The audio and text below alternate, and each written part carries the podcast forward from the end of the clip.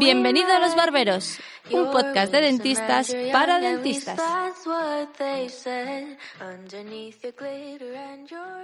¿Qué tal, chicos? ¿Cómo ha ido la consulta hoy? Pues me he liado un poquito al final porque he tenido un paciente con Manechi. Un paciente, ¿Paciente o- Comaneci? paciente Comaneci o paciente gimnasta. Es ese paciente que te hace cada dos o tres minutos un abdominal para enjuagarse o para beber agua o para cualquier cosa. Además da igual que esté un poco en forma o no, te da un golpe de riñón y te tira todo lo que tiene en la servilleta, espejo, ¿Tenéis alguna, etcétera. ¿Tenéis alguna estrategia especial? Porque yo los tengo también para poder frenarlos. Yo normalmente lo que hago es que cuando cojo un poco la frecuencia de cuando se levantan, eh, con la mano lo que hago es apoyar un poquito sobre su pelo y, y normalmente le pego un tirón de pelo. Y entonces empieza a fallar un poco la frecuencia, se queda No, como yo- más yo- yo le- tranquilo. Yo, le pongo la eh, lo que se coloca para sujetar la El eh, portababeros. el portababeros por detrás del cabecero. Y entonces, la, la segunda ya se corta el cuello directamente. Me gusta, me lo apunto aquí Esa- en, esa la, en la recámara, esa Te que recomiendo evolucionar a ese paciente en paciente pajita para que no se levante. para que no se levante. Me parece interesante. reeducas también. a cerrar la boca y, bueno, te va a quemar por, en- de otra manera, pero eh, Vamos enlazando pacientes tipo, eso me gusta, tiene su Sí, sentido. Yo con este truco ya doy por útil a este podcast. Wait,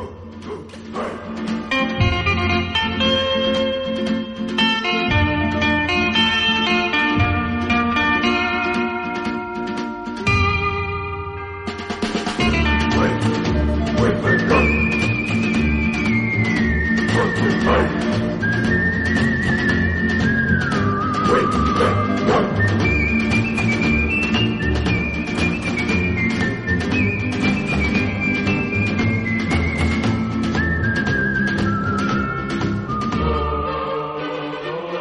Bueno, pues ya se acerca el veranito, se empieza a ver a la gente ya con eso, ese brillo en los ojos distinto, con esa alegría, con esa ropita, con esos pantalones cortos, esa faldita, todo el mundo está un poco ya en otro rollo de alguna manera, Queremos tinto de verano. pero sí que es verdad que en la consulta el, el cambia un poco la jugada. La verdad es que esos pacientes que han estado con provisionales o con un tratamiento esperando y que no había prisa ninguna, ahora empiezas a echar cuentas, empiezas a mirar un poco hacia adelante y dices, coño, la impresión, prueba de metal, prueba de no sé qué, no llego, no llego, empiezas a llamar al laboratorio, el laboratorio está que echa humo, están todos derrapando y, y la verdad que es, es relativamente complicado. Los pacientes se van la semana de antes, los niños vienen de campamento y tal, entonces te descalabran un poco Metal toda para la clínica. mañana y acabado el viernes. Y así. caes en la cuenta de cuánto tiempo han llevado los provisionales cuando los levantas y, y- y notas cómo huelen. Totalmente. Y dices, ¿qué- ¿a qué has estado con esto durante toda la cuarentena? Así que, que realmente todo ese follón que tenemos en la consulta, lo único bueno que tiene es que los días son más largos, puedes salir de la consulta, todavía es de día, puedes quedar con la gente, tomarte un tintito de verano, una cerveza y que se te olvide toda la consulta con tus amigos. Así que para mí es un placer, como siempre, juntarme con mis barberos preferidos. Un placer tenerte aquí, Ramón García Dámez, ¿qué tal? ¿Cómo estás? Muy bien, buenas tardes, un placer veros de nuevo aquí y acompañador. Me gusta. El doctor Zufía, con nosotros, Pues, ¿todo bien? Muy bien también, siempre con la serenidad y puntualidad que me caracteriza. Que nos gusta. Y el gran Nacho Charlén, otra vez con nosotros. Buenas tardes. Bueno, muchas gracias. Yo estoy un poco preocupado con la factura de la luz de este julio. ¿Por el aire acondicionado? Porque el disfraz del COVID eh, hace que parezca que vivimos en el círculo polar ártico, pero bueno, Está un poquito más complicada la cosa, la verdad. ahora estamos a gustote. Totalmente. Yo he perforado mi bata con el perforador de diques para que transpire. y, y- sí, lo que pasa, tardas un, tardas varios días en hacer los agujeros que necesitas, pero, Pero queda muy mono, ¿no? pero queda muy bien, queda muy bien y apenas se nota. O sea, ya si lo quieres hacer fino, pues tienes que medirlo.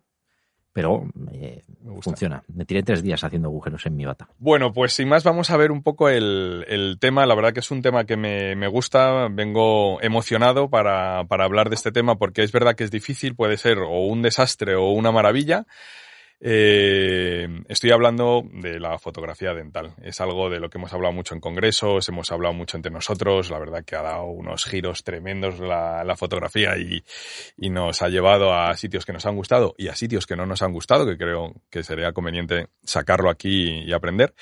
Y creo que es un, podcast en el que los oyentes pueden sacar mucha, mucha chicha, muchos tips o muchas cosas de las que hacemos en consulta, que hemos aprendido a no hacer y que puede ser interesante para su día a día o para aprender simples cosas o cotilleos de la fotografía que en el mundo dental ha cogido mucha, mucha importancia, ¿no? Entonces, bueno, eh, para este episodio tenemos el placer de tener a un invitado que viene de Alicante, a Didier Delmas. ¿Qué tal? ¿Cómo estás? Muy bien, muchas gracias. Es la primera vez que vengo aquí a Madrid en autoclave, porque tenía un problemita con el aire acondicionado cuando venía con el coche, pero ahora ya aquí más, más relajadito. Aquí ya tenemos aire acondicionado. Relájate, descansa y, y disfruta, que ahora simplemente es charlar un poco de, de dientes de manera tranquila y sobre todo enfocado a la fotografía que es tu fuerte. Me gustaría saber, por lo menos para que los oyentes eh, te, te, sitúen un poco cómo ha sido tu manera de llegar hasta donde has llegado, dónde estás trabajando, cómo te has formado y sobre todo los cursos que tienes de fotografía. Pues yo empecé a estudiar odontología en la Universidad Pública de Valencia. El último año por discrepancias con el profesorado me cambié a Alfonso X donde me licencié. Y bueno, luego empecé en clínicas. Eh, poco trabajando en clínica en otra hasta que monté la mía. ¿A qué te dedicas más o menos de...? Lo que estoy más enfocado a la, a la cirugía y a la estética. Okay. Y mucho, un poco metido en el mundo digital, que ya sé que os apasiona. Nos gusta mucho. Y que todo soy muy digital. vamos poco a poco, vamos poco a poco. Y la inquietud que tenía era pues mejorar, mejorar el día a día mi trabajo. Yo solía hacer fotos a, a mis casos, bueno, y sigo haciéndolas, evidentemente. Y lo que quería era mejorar la calidad de las fotos, porque yo hacía unas fotos que a mí no me gustaban, salían diferentes y empecé a hacer cursos de fotografía. El problema que tenía que cuando acababa un curso y, y, llegaba la consulta, intentaba hacer lo que había aprendido en el curso y no salía. Y no sabía si era porque la cámara era mala, el flash era malo. ¿Qué es lo que hacía? Apuntarme a otro curso. Así sucesivamente hasta que un día, bueno, vuelvo de. fui a Milán a hacer un curso de fotografía que me costó un pastizal me hacen cambiar, yo empecé con una Nikon, el flash anular, me hacen cambiar a, perdón, empecé con una Canon, me hicieron cambiar a Nikon porque el problema era la sangre, con Nikon se ve mejor, me compré la Nikon, otra inversión, y tenía las cajas en, en recibir una consulta, todavía llega un paciente y ve las cajas de, de la cámara y dice, esa mierda, ¿para qué te la has comprado? Claro. O sea, eso el lunes, después de llegar a Florencia hacer un curso de 3.000 euros y haber estado un pastizal en las cámaras, pues ofendido, perdona, tú no sabes con quién estás hablando. Yo unas fotos profesionales y empezó a hacerme preguntas técnicas. ¿Qué ISO pones? ¿Qué F pones? Y yo miraba pues la receta que tenía, pues depende. Si es para intraoral, este, si es para extraoral, tal. Y se empezó a reír, pero a reírse, yo no veía dónde estaba la gracia. O sea, de una frustración enorme de haberme gastado el dinero y que hubiese un tío ahí riéndose. Pues le pregunté tú, ¿qué pasa? ¿Que entiendes de? Y dice, yo soy fotógrafo profesional de, de, moda. Menos mal que se tenía que hacer 20 carillas, pues si no le das una pata en el culo. no, no. El tratamiento se lo hice sin anestesia luego, pero. Eso está bien, para que vaya un poco. Tuve que vengarme. Hombre, bueno, relativamente pero lo, bien. Lo bueno es que dentro... eh, a través de esto de empezar a hablar de fotografía, entablamos una, una amistad y, y, bueno, él es profesor de, de fotografía en una escuela ahí en Alicante y me dijo, ¿por qué no te vienes los viernes por la mañana a la escuela y te enseño fotografía? Y fui un par de años, que no hace falta un par de años para ir, pero ya es que me apasionó. Y me empezó a enseñar cosas que luego vi que es, en realidad fotografía dental no existe como tal. La fotografía general, vi cómo podíamos aplicar ciertos trucos para mejorar eh, la documentación de nuestros casos o la comunicación con nuestros pacientes, o sea, para mejorar la fotografía dental. Y fue un poco por ahí que empezamos y empezamos a dar, a dar cursos. ¿Qué son cursos de un día, dos días, tres días? Son de dos y ahora eran de dos y ahora van a ser de tres días porque se hacen, son realmente intensivos, eh, prácticos y no da tiempo porque no solo se trata de hacer la foto sino también de, de gestionarla. Manipularla y gestionarla, almacenarla. Eso estaría interesante que además nos dieras algún tip de, de porque al final tenemos mucha cantidad de fotografía y ocupa bastante espacio y estaría bien saber un poco qué, programas o qué software utilizáis cada uno para gestionar esas fotos que no son y qué formato muchas veces, que eso también puede, puede estar interesante. Pues genial, pues mm, iremos un poco hablando de todo. Normalmente el, Ramón suele ser el ordenador del grupo, genera un índice que luego hacemos lo que queremos con él y, y realmente ha hecho como tres bloques eh, para que no nos dejemos nada en el tintero, que lo haremos, eh, pero sí que es verdad que divide lo que vayamos a hablar en fotografía de exposición, fotografía de congreso, fotografía friki. Luego la fotografía de color, que es esa relación con el laboratorio para esos casos de unitarios que es muchas veces difícil. Entonces, ¿qué, qué tipos de protocolos tenéis cada uno en la consulta o qué es lo que habéis probado o qué no se estaba usando? Porque realmente es un caballo de batalla duro. Y luego el tipo de fotografía protocolarizada para el equipo, es decir, qué le podemos enseñar al personal auxiliar, qué, qué es lo que podemos ahorrarnos de trabajo duro de consulta, ¿no? Entonces, bueno, no sé por dónde queréis eh, empezar. Ramón, ¿tú qué es lo que más te interesa un poco que no nos quedemos en el tintero? Hombre, a, a mí lo que más me gusta es hablar de, de fotografía de congresos, fotografía artística, todo esto que Eso desde luego que lo vamos a sacar. Claro, eso- eso es ardo lo en que- deseos eso es de, lo que de más- desgranar eso. Pero bueno, más si me quieres interesa que un no poco se por exprimir a, a Didier, pero yo creo que a la audiencia lo que más le interesa es la fotografía del día a día. ¿Y qué, es, Entonces, qué es lo que se necesita para el día a día? ¿Tú qué consideras No, día a día? la- Yo creo que la, la- la pregunta siempre que se habla de, fo- de fotografía dental, para mí, es ¿tú prefieres Canon o Nikon? Sí, Ay, por- eso es típico. Es la, es, la, es la primera pregunta que divide y acota eh, la manera de, de- de entender la fotografía. fotografía es Real Madrid-Barcelona, que es Eh, niconistas o canonistas. Pues en realidad da igual. Digital, Da igual la cámara con la que lo hagas, porque el objetivo al final es ver el reflejo de la realidad y cualquier cámara te puede dar ese reflejo de la realidad. Se trata de seguir un protocolo para llegar a ese, a ese punto en común. Pero tú crees que existe realmente diferencia. Sí que hay Tú alguna, los dos sistemas. hay alguna diferencia, pero cuando tú sigues el protocolo y consigues una foto calibrada, el resultado es el mismo. No sabes con qué cámara lo has hecho. Y sin embargo, ¿no crees que Canon y Nikon trabajan con sensores diferentes en cuanto a la cantidad de mm, células de color? Tú sabes que los sensores están divididos como en celdillas, ¿no? Que son eh, azules, verdes y RGB. rojas, el RGB. Entonces yo creo que, que- creo, y, y corrígeme si me equivoco, porque tampoco soy muy ducho en la tecnología fotográfica, es que Canon tiene el, un 50% de sensores rojos, un 25% de verdes y un 25% de azules, y entonces por eso los rojos se queman. Sin embargo, Nikon tiene un 50% creo que de verdes, eh, 25% de azules y 25% de rojos. Pues muy desinformado no te veo, ¿eh? ya sabes más que yo de, de los sensores de, de las cámaras. Claro. Totalmente, yo creo que se ha tirado el El pisto. farol y... Bueno, No, en cualquier caso, si me ha quedado cojonudo, ¿no? ya puedes dejar de leer. Lo- no, no, no lo he leído. Luego lo leeré y a lo mejor he dicho una incongruencia. Por eso he dicho que me, sí- que me corrijáis. Porque Sí que hay, yo sí que hay diferencia en los, en los sensores, sí que hay diferencia. Es- Esto que yo te he contado, yo lo pregunté una vez a un fotógrafo y él, él me lo explicó, un fotógrafo profesional, y él me explicó por qué Canon quemaba los rojos y me dio esta explicación que yo he acuñado dentro de mi cabeza y ha sido la Yo se, justificación que he se lo siempre. pregunté también a, a mi compañero y maestro Canito, que por qué había esa diferencia, por qué había esa diferencia, porque las fotos, bueno, cuando tú las ves, pues es verdad que una cámara Nikon dicen que es mejor para cirugía porque no, no resalta tanto los rojos, etcétera. Dice, por lo visto, eh, Canon es una cámara hecha para el público asiático, por lo que me dijo, y que son de piel pálida, y lo que intenta es eh, avivar los colores de los, de los japoneses, asiáticos. las dos. Esa fue la explicación que me dio. Yo, como soy muy pardillo en este tema tan, tan profundo, pues, pues no he hecho más que creérmelo. Yo también había oído lo que había dicho Juan, pero es verdad que la temperatura la puedes cambiar. Las Nikon son un poquito más pálidas y es verdad que estamos hablando de odontología, donde hay mucho rojo, ¿no? Lo que pasa es que las nuevas Nikon tienen sensor Sony. El problema de esto es que al final están comprando sensores eh, muchas veces otras marcas. O sea, el, el- la, la- la marca es una cosa, pero luego el tipo de, de cámara que estés es diferente. Por ejemplo, yo tengo una Nikon y cuando he probado otra Nikon superior en principio me ha gustado menos el color.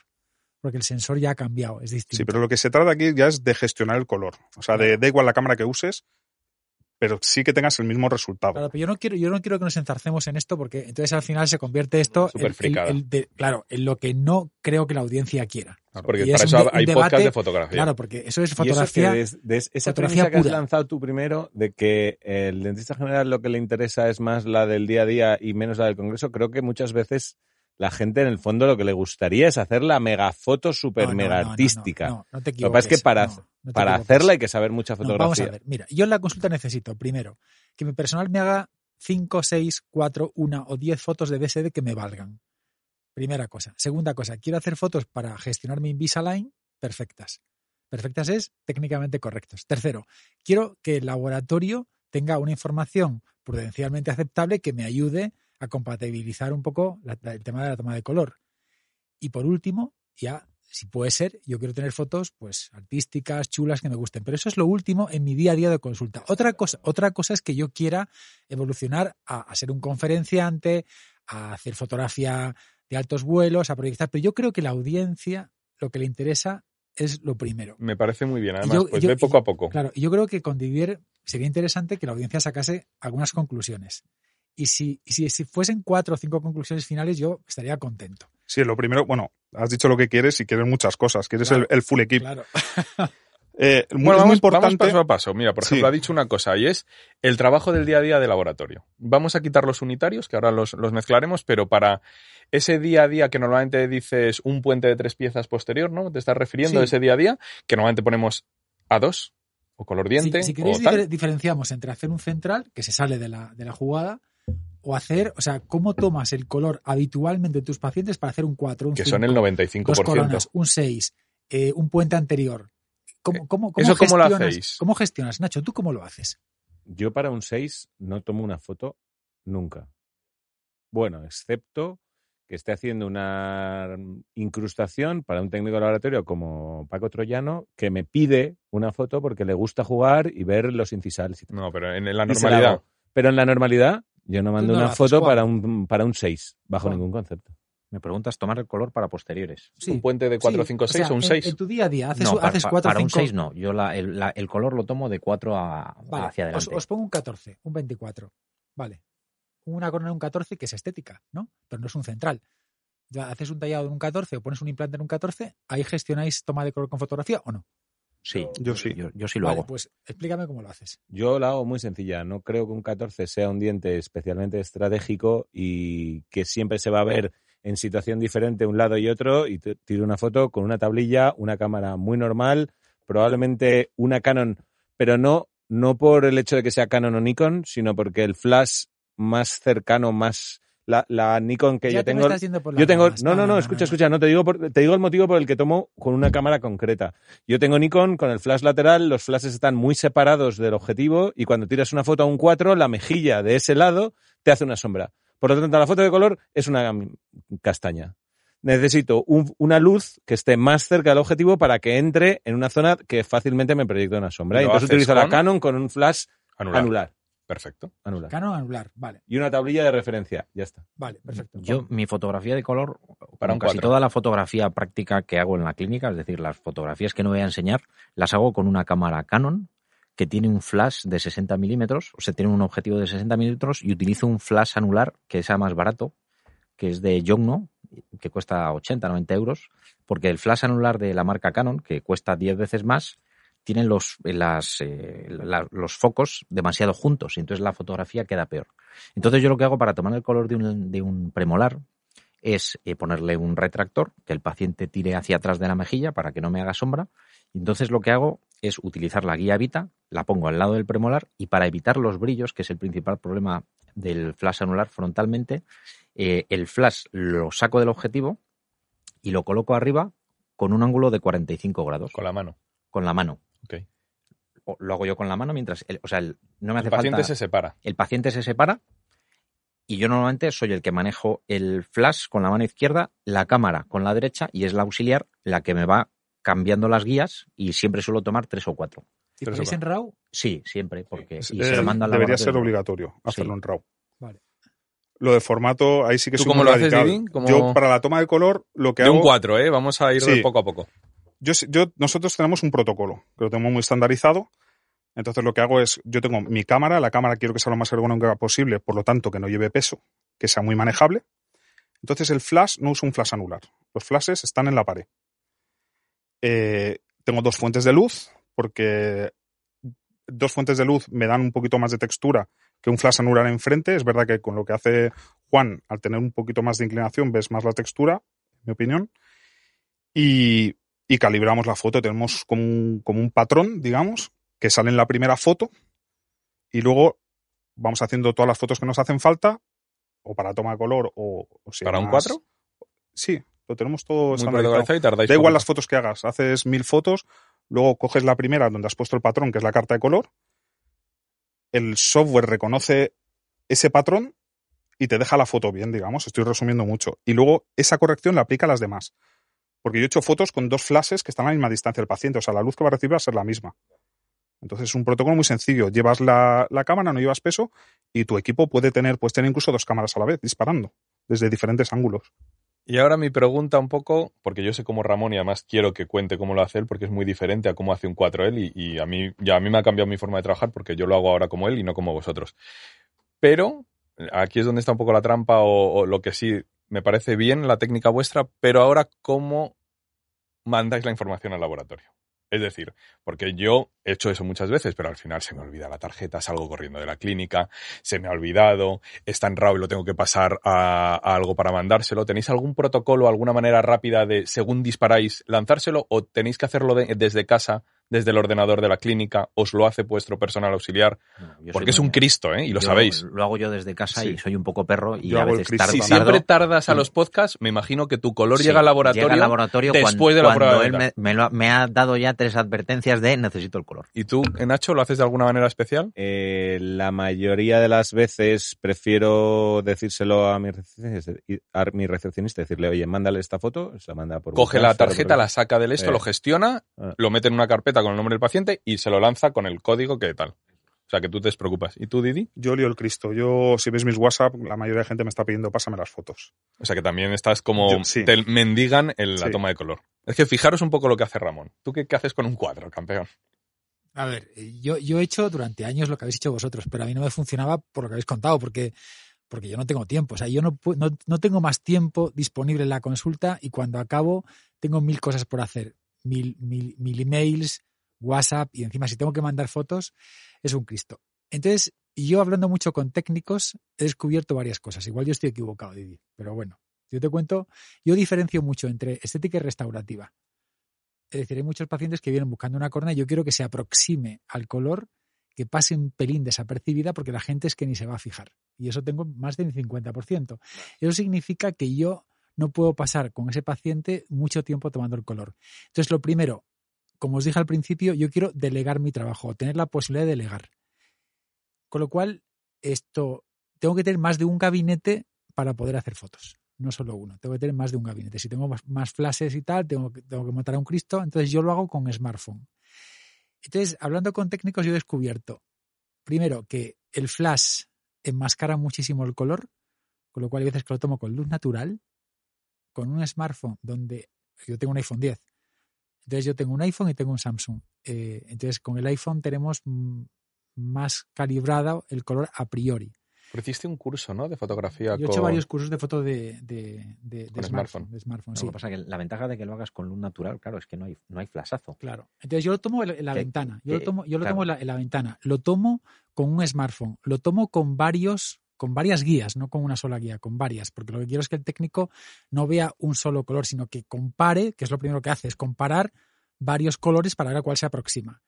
Y entonces, realmente, el resultado que he obtenido en los últimos años es infinitamente mejor que haciendo fotos calibradísimas, con flash, con RAW y con tal. ¿Y dónde está la diferencia? ¿Cómo gestionas esa foto? Entonces, la cuestión es que muchas veces yo voy con prisa, se la doy a mi enfermera y mi enfermera ya puede hacer 10, 15, 20 fotos, donde lo que suele hacer es, curiosamente, con el, con el smartphone es bajar la luz y cambiar ciertos valores de contraste, porque también los técnicos lo que nos dicen es que generalmente las fotos van con bastante sobreiluminación. Como lo más importante es el valor, la luminosidad de la, de la pieza, es una cosa que yo lo, cuento por mis resultados. Desde que yo hace tres años implementé esto en mi restaurativa de todos los días, mis resultados son infinitamente mejores.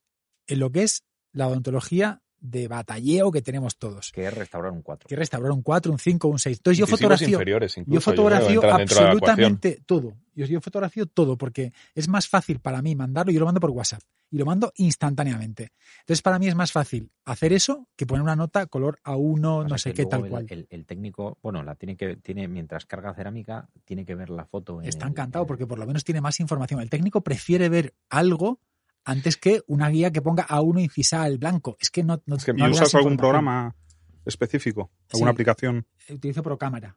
Y lo mandas en RAW, en lo, JPG. lo- lo puedo coger en RAW, depende. Vamos a ver, si, si yo quiero una restaurativa normal de un molar o de un aspecto de boca, porque hay mucha gente que son bocas muy sucias, muy deterioradas, y lo que quiero es que la corona entre en esa boca. Pero Pues no pretendo hacer... Me estoy dando cuenta que la, la- huevos. la- la fotografía friki va eh, orientada a la, a la odontología friki. Entonces, cuando vas a hacer eh, odontología batallera, las técnicas fotográficas son igual de batalleras. Bueno, pero, No, pero no, es no, menos. no, no, o sea, el 90% de dentistas, eficaces. Claro, claro. el 90% de dentistas no manda una foto para una cosa que no sea Es de canino el- a canino. El técnico prefiere una mala foto antes que una receta.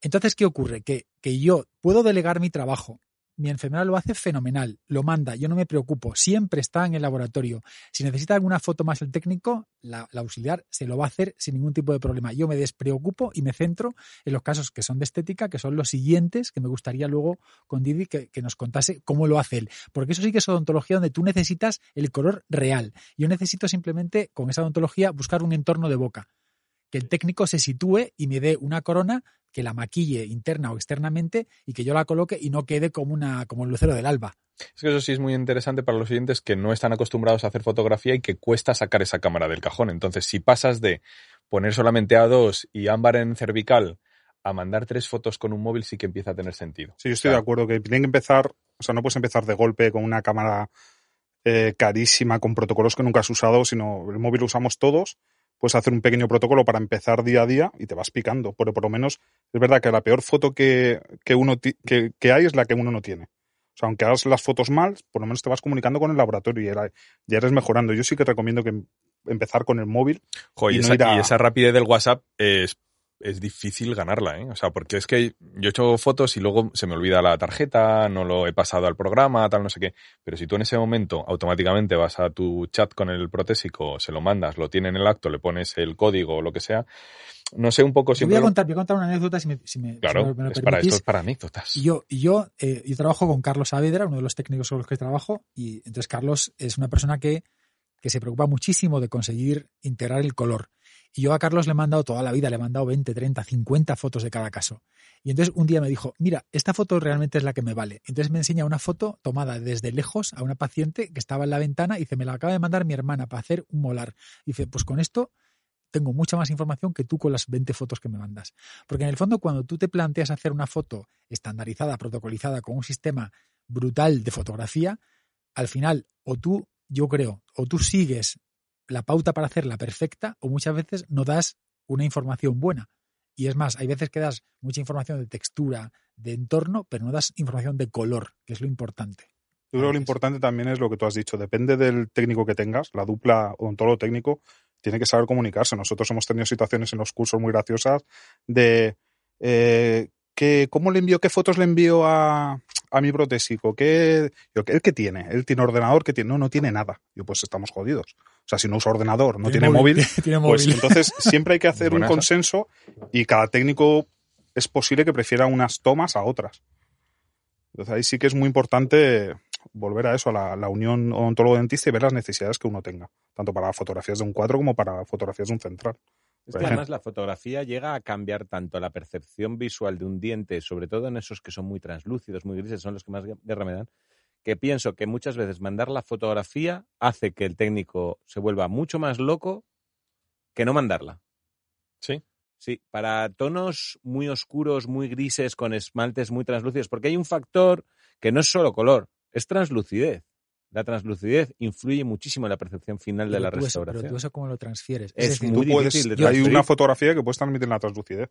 Es haciendo rebotar la luz en, en, el paladar y la luz rebota en el paladar, la, pones por debajo, pones un contrastor o algo para, para que no ilumine los dientes, rebota en el paladar y sale por desde atrás. Pero, eh, esa no caza nada de color. Pero no, no, pero sí que eh, no, color no caza. Luego la tienes que complementar. Pero sabes la, la estructura del diente como es, las zonas transparentes. Yo he descubierto que yo no sé de color ni quiero saber de color. No me Exacto, interesa. es que no es nuestro business. No, o sea, la historia es yo tengo mucha guerra abierta. Yo quiero que el, técnico se preocupe del color que es su guerra.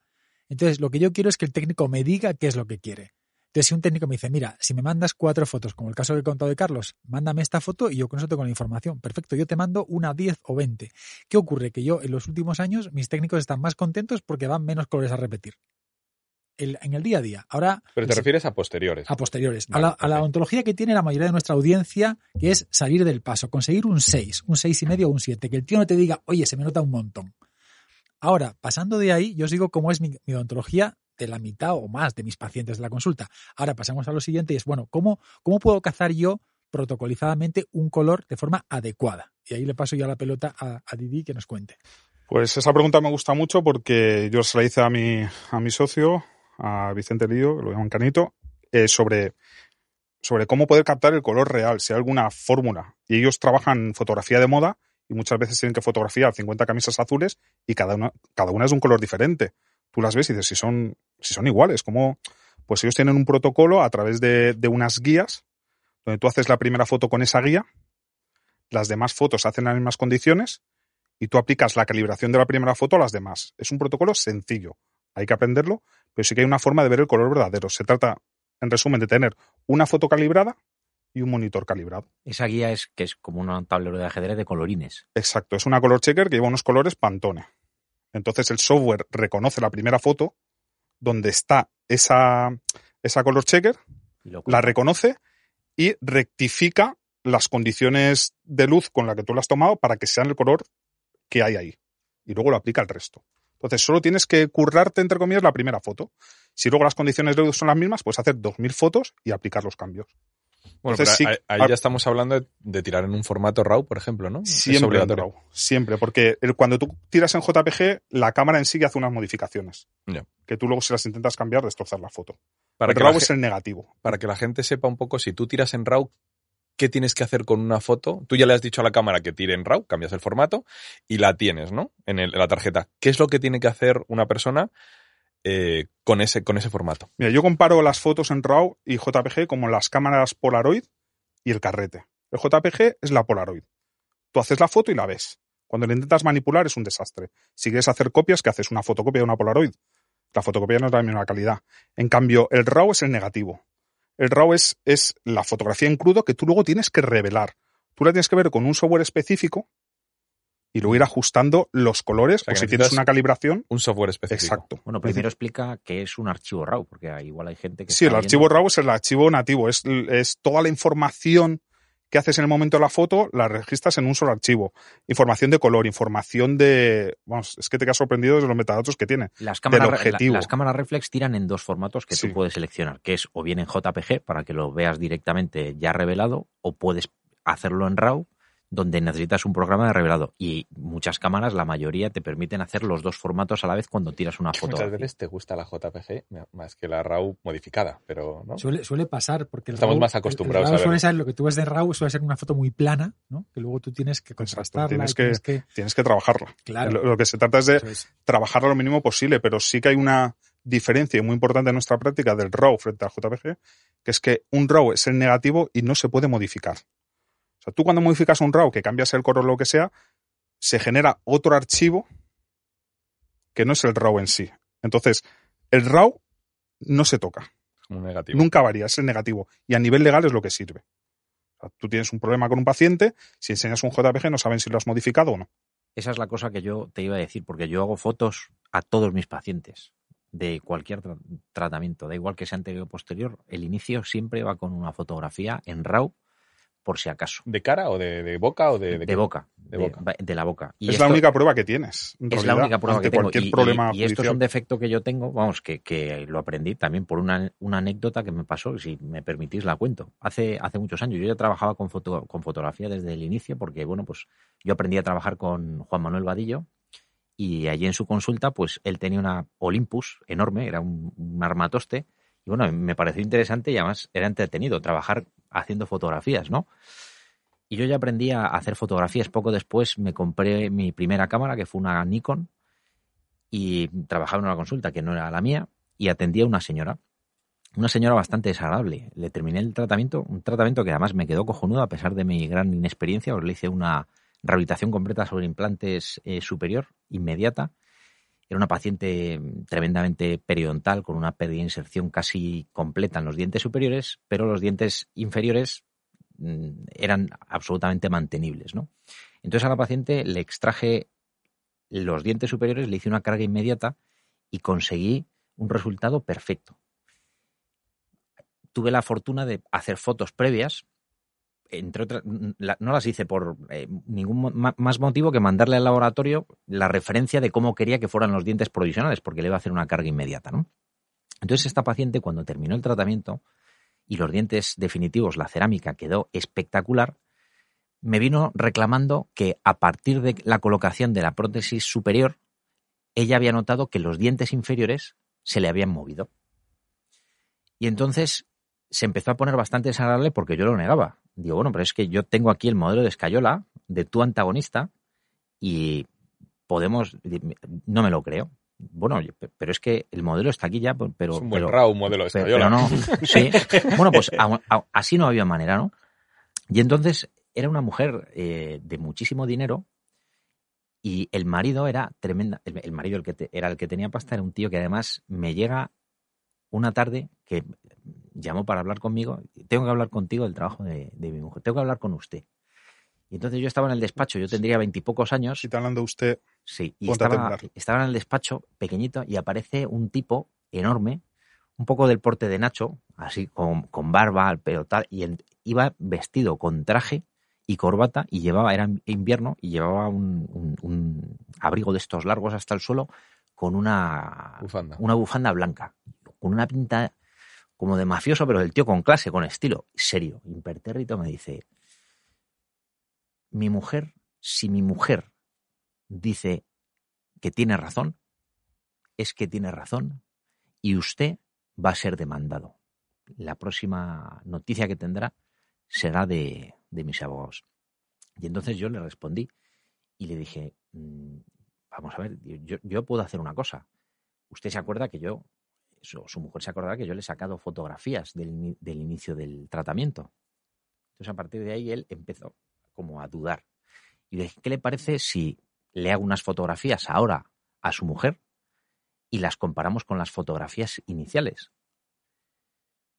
Y él, que estaba convencido de que la mujer tenía razón, cuestionó a la mujer en ese momento, porque una fotografía es una fotografía, cuestionó a su mujer y dijo, vale, y Pues- accedió. Pues le echó un par, ¿eh? le, echó un, le echó un par, pero bueno, el, el tío por lo menos dijo, bueno, voy, voy a tomar una decisión objetiva y justa, ¿no? Y bueno, no perdemos nada. Yo le dije, no perdemos nada. Yo saco la fotografía, me traigo el próximo día las dos fotografías y las comparamos. ¿Y cómo yo? Bueno, porque los dientes son los dientes antiguos y los dientes anteriores. Y además tenía fotos de, de retrato. Y entonces acude eh, una semana después. Yo pasaba mm, consulta una tarde a la semana. Una semana después, efectivamente, yo había quedado con ellos, una cita, y aparecen en un, en un Mercedes con un chofer. Y entonces entran los dos y yo le enseño las dos fotografías, una al lado de la otra, en la pantalla. La mujer empezó a hacer aspavientos, prácticamente se volvió loca. Yo no pude, no articulé palabra. Y el marido de ella tampoco articuló palabra. Y entonces la mujer, bastante histriónica, eh, se puso nerviosa porque efectivamente había sido pillada y cazada. No había- no había cambio quedado ninguno, en ¿no? evidencia, no había cambio ninguno, evidentemente. Y entonces, cuando ya llevaba hablando cinco minutos, que para mí se hicieron como dos horas, pues el marido, la que además tenía, eh, te- te- tenía carácter, era como tranquilo, pero de estos que. Y entonces la, la frenó todo y le dijo, Carmen se llamaba. Le dijo, Carmen, le pegó, un- le pegó una voz. Carmen, ella se quedó callada y le dijo, cállate y pídele disculpas al doctor. Y desde aquel momento hago Fotos. foto a todo. pues me parece, la verdad que, joder, ya vamos a empezar a tomar raus ahora todos. es Pero bueno, te prueba. valían JPG también para hacer eso, ¿eh? Bueno, no, yo creo que en su día las, las hice en JPG, pero esa foto, que estamos hablando a lo mejor de hace 17 años, Sí. Esa foto me valió, yo no sabía lo que era un Está un claro que es una herramienta futan. Pero sí, pero sí la foto, claro, no, no, no había tampoco herramientas para manipular la fotografía o no sabíamos utilizarlas. El, Hoy en pro- día ya el existe. problema que yo veo del, del RAW es, eh, es un poco la gestión de almacenamiento, lógicamente, porque pesa muchísimo más. O sea, para que la gente sepa un poco, tú puedes mandar un email con 10 JPG si no hay problema, pero no puedes mandar un email con dos o tres RAWs, ¿no? Sí, eso antes sí que era un problema, pero ahora. Lo digo para un mail al protésico. Imagínate Sí, que se lo mandas en lo, que, RAW. lo que tienes que hacer es transformar la foto de formato. a La metes JPG. en un software y la, y la transformas en JPG, pero ya con los valores que tú has decidido, no con los valores que ha decidido la cámara.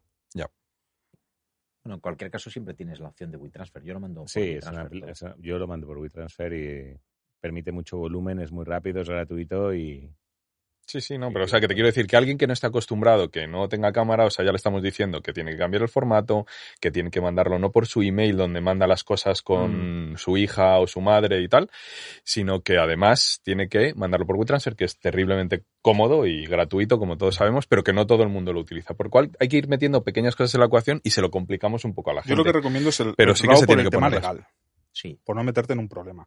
Y lo que es muy importante, que mucha gente no sabe, es que si vas a hacer fotografía dental necesitas que firmen un consentimiento. Está hay, bien un que lo digas. hay un consentimiento específico en el que tú le dices que le vas a hacer fotos y para qué son esas fotos. Y eso, y eso mm, lo tienes que firmar aunque solo sea de la boca porque no se le reconoce. Sí, porque a veces hay alguna boca. característica que puede hacer que sea reconocible. O una marca de un piercing o cualquier otra cosa. Y depende para qué vas a usar la foto. Si tú lo pones al lado de tu consulta en un cartel de 2x3 y vive por ahí, pues la pueden reconocer. O ¿Y eso es simplemente un consentimiento informado que puedes sacar del colegio de odontólogos o de... o- Nosotros tenemos uno tipo, eh, en el colegio odontológico no sé si habrá para fotografía dental, pero sí que tienes que decir para qué van a ser esas fotos y en qué se van a utilizar. Tú no puedes utilizar la boca de una paciente en un periódico porque te dé la gana. Mira, pues aprovecho un poco ahora que dices eso, porque nuestro, nuestro oyente más eh, importante, José Antonio, eh, considera interesante que muchas cosas de las que hablamos aquí eh, puedan luego buscarlas de alguna manera. Entonces, a partir de ahora vamos a poner en, en notas del podcast un poco pequeños enlaces o productos, o porque ha, ha arrasado el estilite, ¿eh? que lo sepáis. que, no, no, que, es- que es broma, que es broma. Lo hemos agotado. Que es que eh, en el anterior Javi Cremades habló de un composite que es muy bueno. Entonces sí que es verdad que algunas cosas, como por ejemplo a lo mejor el programa de que ha dicho Ramón, el Procámara me parece, Procámara. y Sí, a lo mejor estaría interesante que nos, informado. nos pasaras tu consentimiento informado y lo enlazáramos a las notas del podcast para que la gente tenga acceso. Y, y en ese consentimiento lo que hace le pides que ceda los derechos de imágenes de esas fotos para el objetivo que has decidido, pero también tiene derecho a revocarlo en cualquier momento. Es una putada, entre comillas, porque tú si vas con un caso, el caso de tu vida, dos años fotografiándolo y el último día dice, mira, eh, no quiero que hagas lo que te dije con las fotos. Pues no lo puedes hacer. Ya. Entonces tú estás usando su imagen para un el objetivo que tú has decidido, lo tienes que respetar y hay que tener mucho cuidado. Sí. Es muy difícil que, se pueda identificar un paciente por la boca, pero es verdad que las faciales, por supuesto, quedan totalmente inutilizadas. Y me parece razonable. ¿eh? Yo, lo entiendo ahora con el tema Facebook. eh, nosotros ya hemos tenido problemas en algún curso en el que, pues, es- el antes y el después, alguien hace una foto, lo pone en Facebook y tal, y el paciente detecta, o el, alumno en ese caso detecta. No nos ha pasado nada legal, pero sí nos han dicho, oye, que, que, que, que es algo en tu curso. Y sí que es un problema. Hay que Entonces, tener eh, hay que tener cuidado con la ley de protección de datos. Sí, la ahora está imagen. bastante salvaje. Está muy sensible el, el tema. Entonces, bueno, el, con lo que hablabais un poco, yo creo que más o menos para posteriores tenemos relativamente claro lo que hacéis, lo que hace Ramón y qué un poco la gente puede ir cogiendo, que es interesante. Y metemos en el tema centrales, sí que habría que valorar un poco esa calibración, ya has dicho un poquito cómo lo hacemos. Eh, sí que sé, Juan, que tú utilizas o has utilizado el tema de ELAB, esa técnica descrita por Sasha Hain, si no me equivoco. Sí, sí. Yo la utilizo desde hace ya bastante tiempo porque trabajo con un, un técnico que la domina muy bien, que es Santiago García Zurdo. Y entonces cuando tengo que reproducir un central, es una técnica que me ha dado un resultado fantástico. Lo que pasa es que hay que saber utilizarla y realmente el que sabe utilizarla es él. Entonces tiene la ventaja de que mm, eh, la- en las pruebas de color no tiene que, yo no tengo que hacer pruebas para ver si la corona o la carilla va bien o no va bien, sino que él las hace en el modelo con la fotografía que se le toma al paciente.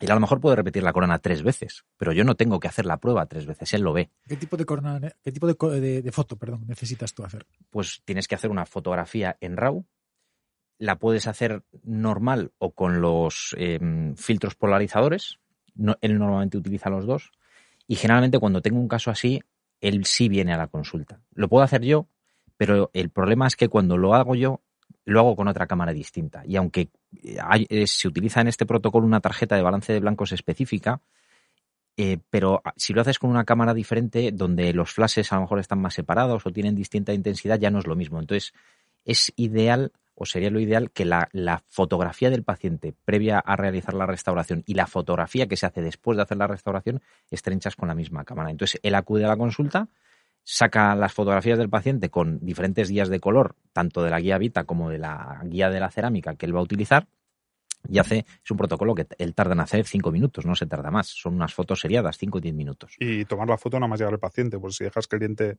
De- se deshidrate, ya tenemos Claro, problemas. por eso, por eso hay que hacerlo rápido. ¿Cuántos casos habéis hecho así? Voy a Pues, meterte un poco de cera, ¿eh? Sí, Ahora no, no, no, hemos, pues em, yo creo que lo llevamos haciendo ya como cuatro años, puede ser, una cosa así, y habremos hecho, te ¿Cuatro diría años? que tres, cuatro años, sí, sí, ya lleva bastante tiempo en el ¿Se ha mercado. escrito desde hace sí, sí. tanto? Y él fue uno de los primeros, además, que lo implementó. es que sé que por eso iba yo un poco mi pregunta. Él tiene un cierto interés porque él da cursos sobre eso. Por lo tanto, un protésico que viene a mi consulta a ver el color puede hacer la foto con la Olympus y le da la gana porque ya ha visto el color y le interesa sacar ese color, Sí. ¿sabes? Para utilizar esos casos. Por eso te preguntaba si son Eh, cinco casos o habéis hecho 20 No, no, y dices, ah, joder, es que no los repite. tendremos, tendremos ya 20, ¿eh? Ah, Tendremos ya bien. 20. Entonces Estamos, sí hablando de cinco casos al año y él son, son los casos que tiene conmigo y bueno, con otros dentistas sí, sí, también, que son los que utiliza en, en Que él se ha curso. especializado en esa técnica. Sí, para, claro, bueno, Santi se ha especializado en una técnica, hace muy bien los centrales y realmente a mí me evita muchas citas, porque hacer un central, Ujú. pues sabes que si una prueba va mal, con la corona terminada, o para un implante, lo que sea, pues tú sabes que vas a mandar al laboratorio y tienes que volver a, a recitar a ese paciente, el, final, el tratamiento se alarga, tienes que andar des, Pero ese factor clave de que la misma cámara es tan importante Sí. desvirtúa sutilmente la utilidad de la técnica, que al final es poder hacer una foto en Madrid y que el técnico esté en, Nueva York Estados Unidos. o en Suiza Bueno, o en sí, donde bueno, sea. pero eso entonces tienes que tienes que hablar con el te- te tiene- se, se tienen que poner de acuerdo técnico y clínico en que el sistema fotográfico sea muy similar. O sea, lo que no puedes hacer es unas fotos con unos bouncer laterales y que el otro lo haga con un flash anular. Por eso tiene unos brackets fijos, ¿no? Eh, Creo, no sí. tiene por qué, ¿no? Tú lo puedes hacer con el, no, con, con el tipo de Sasa Hain-. Originalmente Sasa saca, saca un bracket a una distancia y a una angulación determinada, de porque es una técnica muy específica. Mm. El problema de iLab es que hay muy pocos técnicos que estén formados en esa, en esa técnica. Es una técnica, Y que la puedan llevar a cabo. Que luego hacer central es una odisea. Claro. Sí. claro. Pero yo quería preguntar a Didi, ¿cu- ¿qué protocolo tienes tú, brevemente, a nivel de fotografía en, en casos de estética o centrales o cuando Sí, no- quieras, cuando Mm. quieras dar el color? ¿Qué, qué, qué tipo de cuerpo tienes? ¿Qué tipo de, Nosotros el, objetivo el que tenemos, lo de, la esta, pero Sí. de, de cámara, ¿no? de- sí, qué maquinaria tienes en la consulta? y nuestro por qué- y objetivo es que el, que técnico de laboratorio tenga, vean en el ordenador, en la pantalla, lo mismo que, que veo cuando tengo el paciente enfrente. ¿vale? Entonces necesitamos fotos de, de calidad, fotos que estén muy nítidas. Lo que hacemos es, tenemos un cuerpo de cámara reflex con un sensor grande. ¿Te puedo preguntar cuál tienes? Eh, tengo sí. la 5D Mark IV. No hace falta, ¿eh? Con una EOS 550. Ahora es la que tengo porque la uso también a nivel personal y, pues bueno, la tengo te ahí a mano.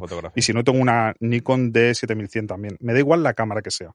Porque con nuestro protocolo lo que queremos es que con cualquier cámara consigas el mismo objetivo. Y que puedas mandar una foto, ya sea al pueblo de al lado o a otro país, y que el técnico vea lo mismo que estás viendo tú. Eh, tengo un objetivo macro, un objetivo macro para poder enfocar de cerca, ¿vale? No quiero estar muy, muy lejos del paciente y tener un buen encuadre. Y condiciones lumínicas, uso dos luces laterales eh, que no están encima de la cámara. Yo intento liberar peso de la cámara para que sea mucho más ergonómica la fotografía. Y lo que conseguimos con eso, que la distancia entre la luz y el paciente sea siempre constante. Siempre y cuando no muevas el sillón o no tengas un paciente gimnasta como lo que habéis dicho. Comaneci. Comaneci. Eh, al estar la distancia entre el- la fuente de luz y el paciente ser constante, tú da igual desde donde eches la foto, que la luz va a ser la misma. No tienes que estar para enfocar eh, como en modo manual, acercándote, esperar a oír el pip. O sea, da igual desde donde dispares, que la foto va a tener las mismas condiciones. ¿Cómo tienes las luces en el gabinete? Las luces las tengo en. Suelo tener el paciente tumbado casi horizontal y las fotos los laterales con una inclinación de unos 45 grados a los lados. Y enganchadas a la pared, pared. al techo, pared. a la pared. Y eso, fuente de luz externa y la carta de color. La carta de color es lo que he dicho antes. Primera foto que hago, la hago con la carta de color. Eso me da la exposición si tengo mucha o poca luz. Y una vez que tengo la luz exacta, eh, ya quito esa carta de color, el paciente no se mueve y empiezo a hacer fotos. Pero ya no solo fotos de color, porque yo hay casos que documento para, para otro tipo de trabajo que hago. Y cuando lo quiero exponer en un congreso, lo quiero publicar, lo que quiero es que la foto se vea igual, se vea el mismo color de encía que no cuando ves una encía más clara en la otra una encía más oscura. Quiero que se vea que es el mismo paciente, poder incluso solapar las fotos y que no se vea ninguna diferencia, porque a veces salta mucho a la vista cuando estás viendo fotos, esta porque está más clara, esta porque más oscura, esta porque más amarilla, esta porque más azul. Entonces el sistema que, que utilizo es este, dos focos, la cámara, el macro y una carta de color para ¿Y, calibrar. tus focos son flashes con algún tipo de. Son flashes, es la misma marca de que el flash anular de, de Juan, John Nuo. Y la ventaja que tiene es que son muy baratos, ¿vale? 70 euros cada flash. A mí, si compro el de Canon, se me cae el suelo, me salta una lágrima. Si te cae este, pues 70 euros lo puedes asumir. Tienes un bouncer a- encima arreglar un, flash Tienes una softbox. Sí, tengo un softbox, pero no muy grande. Lo que no quiero eh, difuminar la foto. O sea, yo tampoco quiero una luz directa, tipo fotomatón, que, o incluso que se refleje en un diente la forma del flash, sino yo tengo un softbox y pequeñito para que la luz sea un poco difusa. Un poco. No significa difuminar la foto entera. Pero a mí lo que me interesa en este caso es el, color. Y el color se transmite teniendo un patrón, una, un- una carta de color tipo, que luego el ordenador puede reconocer. Puede reconocer y aplicar esos cambios a esa foto para que tú la veas bien. Es una técnica que al principio puede resultar complicada, pero en cuanto la haces dos o tres veces la dominas perfectamente. Sí, no, hombre, necesitas material y, y tal. Hombre, a- a- ya que habéis dicho algunas anécdotas, hay que contar alguna. Y a, y a mí me gustaría que no quedase en el tintero hablar de, de ese tipo de fotografía porque lo hemos vivido nosotros. O sea, te quiero decir, si, si, en, si en una asignatura se viviera la historia de la fotografía dental, la historia de la fotografía moderna ha sido parte de nuestra generación. O sea, hay un cambio tremendo que tenemos que hablar porque hubo un antes y un después en, el- en la fotografía que además se coció en España y luego salió al extranjero y, Y fue que- y un y boom que- y una revolución. Y, se solapó con la, el boom de las redes sociales. Y que eso de- luego se de- degeneró de- en eso. o sea, sí, realmente, sí. si ponemos, y además yo tengo una anécdota con eso que es graciosa, y es que todos empezamos a, veníamos de las diapositivas, de presentaciones con diapositivas, ver a los Mañe a tres, a tres eh, carromatos de diapositivas sincronizadas y tal, eso era increíble. Y todo cambió por una persona, y es que subimos a San Sebastián, vimos a Iñaki, y, de hecho vimos en la primera fase de sus cursos, él daba todo el curso con diapositivas, y yo me acuerdo, no se me olvidará de mi vida, ese momento en el que en el último día, porque era modular, y en el último día saca un caso y termina con una fotografía totalmente distinta. Que, "Hostia". que- que es una fotografía que cuando la, ve- la veíamos por primera vez te claro, impactaba. era como si vieras. Avatar, o sea, era, era distinto era a todo. acojonante. Sí, acojonante. Entonces, yo me acuerdo, con- de hecho, eso fue, o sea, yo con eso viví una muy grande y es, yo luego al final acabo, hago un curso con Iñaki, hago una estancia y tal, no sé qué, a mí me cambia la vida, ya lo contaremos más adelante o tal, no sé qué, pero, pero esos dos o tres días que paso en su consulta, además era muy pequeño, yo, yo vamos, muy pequeño, tendría, estaba empezando, tendría 27, 28 años, fue, fue el inicio cuando empiezo a conocerte casi a ti, Ramón, y empezamos tal, y yo descubro la odontología y yo subo allí esos tres días, independientemente que me cambian la vida odontológica y la vida tal, yo ahí aprendo muchísimas cosas, ¿no? Y no se me olvidará en la vida que el último día, cuando yo termino la estancia, me coge Iñaki, me coge de los hombros, me apoya contra la pared y me dice, te voy a pedir un favor. Y digo, Iñaki, lo que, lo que quieras. O sea, pídeme que mate, subir un 8000, lo que haga falta. Iñaki, mato. Y, y me dice, te voy a pedir que no le digas a nadie cómo hago las fotografías. Digo, ¿qué? Yo me acuerdo, porque fue lo último que me dijo, y yo salí de la consulta, cogí el coche y me fui a Madrid. Claro, yo iba en el coche con, con, el, con el anillo del Señor de los Anillos, con el, con el puto anillo de Sauron, diciendo, ¿qué hago con esto? ¿Qué hago con eso? O sea, que automáticamente me compré todo, o sea, tal, empecé a hacerlo tal, pero es verdad que no se lo... O sea, yo era como si a un niño le dices, mira, los reyes son los padres y no se lo digas a tu hermano. O sea, yo llevaba un año y medio diciendo, mi madre me decía, ¿qué tienes que comer? Y yo, "Mm, pues quiero los focos aquí y tal, no sé qué. O sea, fue tremendo. O sea, yo las pasé, de hecho, metí la pata en algún congreso que me preguntaban una cosa y decía, pues, o sea, pasé una, una época muy difícil. A mí luego cuenta, me... cuenta un poco a la audiencia qué tipo de foto es, porque habrá gente que diga, bueno, están hablando de un tipo de foto, pero no sabemos, Totalmente. no sabemos qué es. Es que me, me consideraba que era importante porque hay mucha gente de, de la nueva generación que ya están acostumbrados a ver ese tipo de fotografía, pero a nosotros nos cambió la vida. Era una fotografía, nosotros veníamos de hacer fotos con flash anular, una, una, una, una foto durísima en la que tú, una foto de provisionales con ese flash, ves la realidad pura y dura. Y con unas pantallas, eh, que es como lo hacía Iñaki, que ya además ha descrito él, y, y- y realmente hay que darle valor a él porque él es el que generó eso. Lo que pasa que es verdad que lo, que lo tuvo guardado durante un tiempo y, y la verdad que es un estilo fantástico que ha mantenido Sí, y su porque- libro es una obra fantástica de cómo lo está haciendo, ¿no? Pero son dos, dos softbox a los lados, es muy incómodo de trabajar así, él hace un trabajo titánico para, para conseguir eso, pero es verdad que, y utilizo tu palabra, que es dulcifica un poco todo lo que es la, la estética, esos composites, esos provisionales, esa encía, y te hace vivir la odontología No, de otra pues, manera, sí. por lo cual sí que vino bien. El No. problema gordo fue que, que esa foto solo la hacía Iñaki. Y entonces Iñaki, aparte de esa foto, el nivel de Iñaki es estratosférico. O sea, yo odio claro. la palabra Eh, excelencia, eh, pero si tengo sí. que poner la palabra excelencia al lado de algo, va al lado de Es Iñaki. que yo y quien diga lo contrario, Sí, tal. yo te lo iba a comentar porque yo también eh, hice una estancia con él a raíz de un curso de provisionales en el año 2011 y como a muchos pues nos cambió la manera de entender la odontología y es verdad que Iñaki consiguió muchísimas cosas. Una de ellas es que vieras una foto de él y la asociaras a él.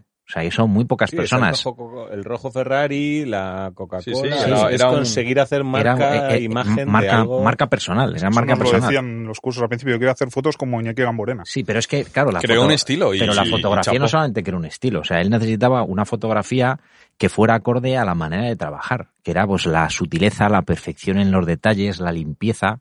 Era Entonces, como algo una- añadido a su gran trabajo. Era una manera de mostrar de una manera excelente un trabajo excelente. Sí. Y, y la verdad que consiguió mm, cambiar la odontología, pues igual que Ferran Adrià cambió la cocina. Sí.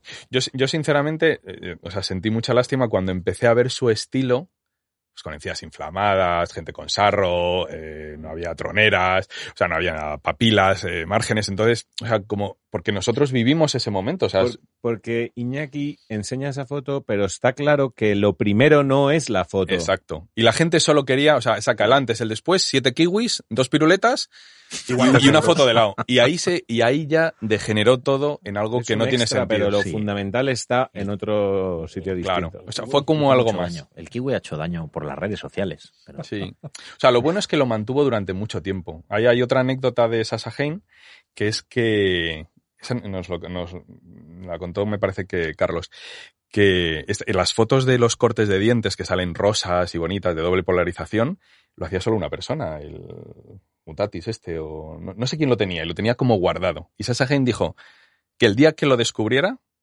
se lo decía a todo el mundo. Y así lo hizo. Descubrió la doble polarización de cómo se hacían las fotos y lo metió en la QDT Pues yo- directo. Yo tengo una anécdota sobre ese caso y está la prueba publicada en Facebook porque a mí me vino eh, Santiago Zurdo, con el que ya trabajaba. Hablo de cuando yo empecé en Facebook, sería el año do- también 2011, 2012. Y entonces me llega Santi y me dice, mira qué fotografía. Y me enseña una fotografía rara, digo, ¿qué, qué es esto tan raro? No había brillos por ningún lado. Me dice, es una foto polarizada.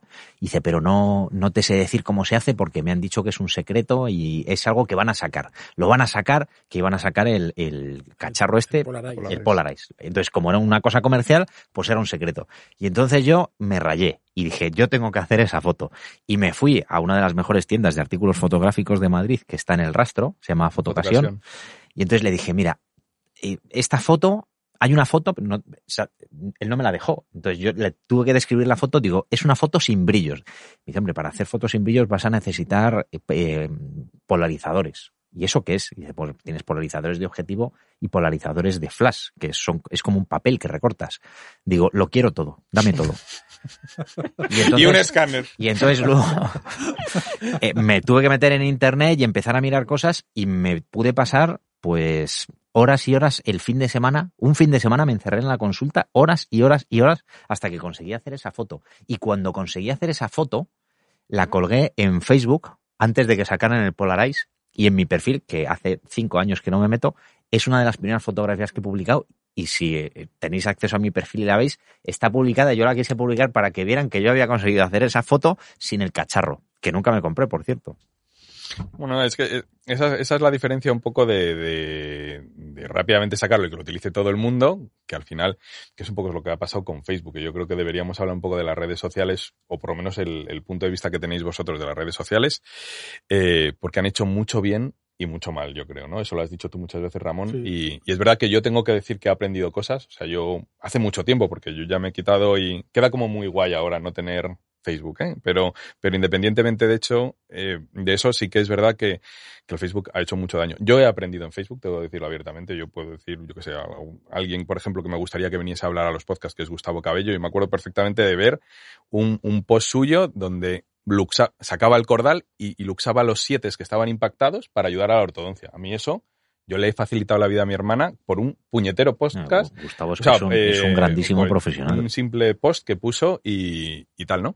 Pero es verdad que yo ya, o Se sea, me enfadaba, me enfadaba, o sea, no, las cosas no están bien puestas, son, eh, se engaña, la gente no tiene sentido, o sea, ves muchas cosas, los que hemos vivido, vivido la odontología así muy fuerte con, y bien documentada y tal, o sea, es terrible el cachondeo que hay ahora, entonces es muy difícil.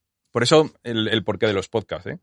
un poco de, de hablar de odontología sin imágenes, pero ya por un desgaste psicológico de esas imágenes, pero había que hablar de dónde se inició todo, que fue maravilloso, aquel, aquel momento loco de, de esas fotografías de Iñaki, teníamos Sí, que lo que pasa es que luego se le criticó a Iñaki. Ha sufrido mucho con eso.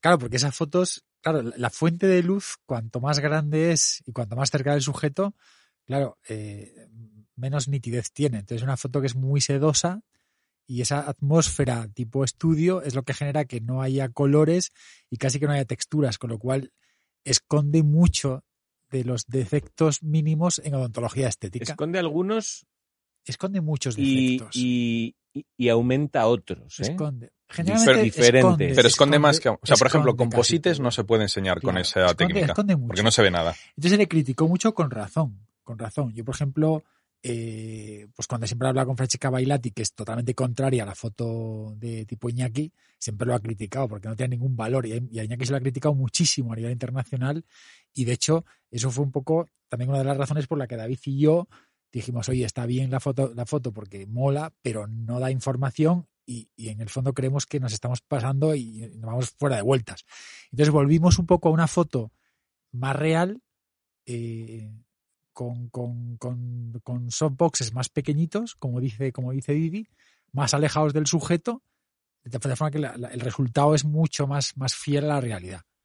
Pero volviendo un poco contigo, eh, esto, tú ahora, por ejemplo, lo que tú haces y lo que tú protocolizas, si te da, eh, sí te da una predictibilidad en el resultado de color de lo que tú obtienes. Sí, bastante, y sobre todo con el protocolo que estaba usando anteriormente. Yo es que este protocolo lo empecé a usar después de hacer fotografías desastrosas.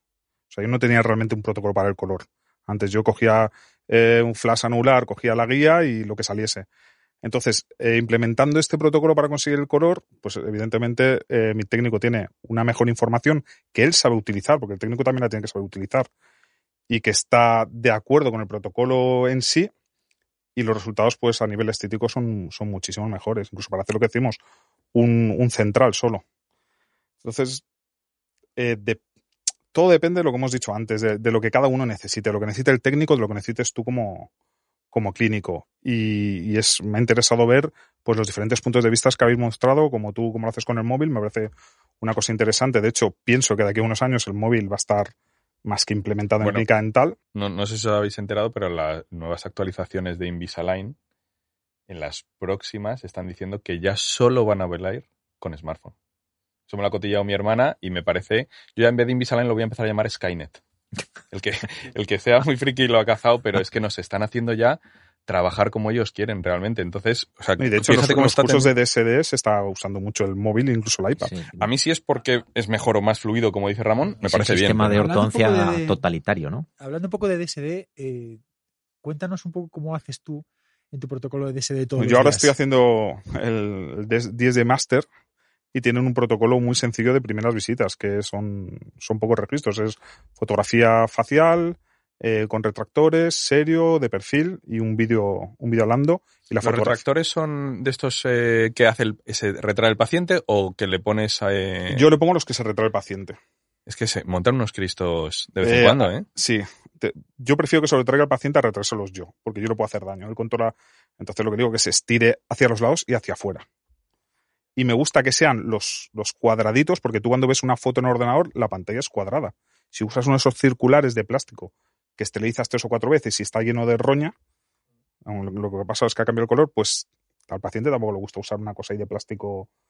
Entonces ¿Cómo uso los... me- la, cómo tienes tú la consulta montada en cuanto a registro de DSD? ¿Tienes un fondo blanco? ¿Es la pared? yo ahora tengo una clínica muy pequeña. O sea, mi clínica es la risa. me Estamos encanta, ahí me encanta porque son yo también dos gabinetes, pequeña, dos gabinetes, estamos siete personas. Muchas veces nos tenemos que turnar porque no caemos, estamos montando una clínica más grande, pero yo, en- para que te hagas una idea, en una sala de unos 14 metros cuadrados tengo CEREC, ítero, microscopio, estudio fotográfico, máquina de plasma, de ultrasonido, etcétera. Es el cuadro Entonces, de mandos de Didi, y- que es como la NASA. Y aparte, los bouncers, los, las cajas de luz en las paredes. Están en las paredes porque es que no pueden estar en el suelo. Entonces, cuando el paciente le digo, por favor, ten cuidado, no te choques con nada. ¿qué- Haz qué- una qué- foto del gabinete ¿Qué- y mándalo qué a notas del diámetro- podcast. ¿Qué diámetro tiene el bouncer? Porque yo los que conozco son de 40 para arriba. Sí, es de, es de 40 el que uso. 40 que Sí. tienes. Ajá. Y lo que tengo es una esquinita, tengo un store, me compré un store hace poco, tenía un fondo plegable, pero el fondo plegable, como tengo una cacharrería dentro de la consulta, en cuanto lo intentaba, lo intentaba plegar y no lo conseguía, se disparaba y me tiraba algo. Entonces compré durante la pandemia, me dediqué a comprar en Amazon cacharritos y compré un store, un store de no sé si es uno 10 por 3, que lo tengo en el techo, es store negro opaco y eso me sirve de fondo, vamos, una gozada. Y lo que tengo para el día a día es, si, es que depende de lo que vaya a hacer. O sea, un DSD, un- una primera DSD, visita. un DSD no me complico. O sea, un DSD no necesito ver el color al principio. O sea, yo lo que quiero es ver la forma y ver la planificación, tener herramientas diagnósticas y poder planificar. Entonces, cojo el store, tengo un anillo de LED de los que usan los youtubers, que eso vale 100 euros creo, es, es barato, y lo hago con el móvil o con la tablet Ok. para ponerlo en la aplicación. Y en la Fotos de aplicación- cara, ¿te refieres? ¿De sonrisa? Sí, foto de eh, facial, serio, de cara, lateral y la foto de las 12, la- para ver el, a nivel de los incisivos respecto al, al labio cómo va a quedar.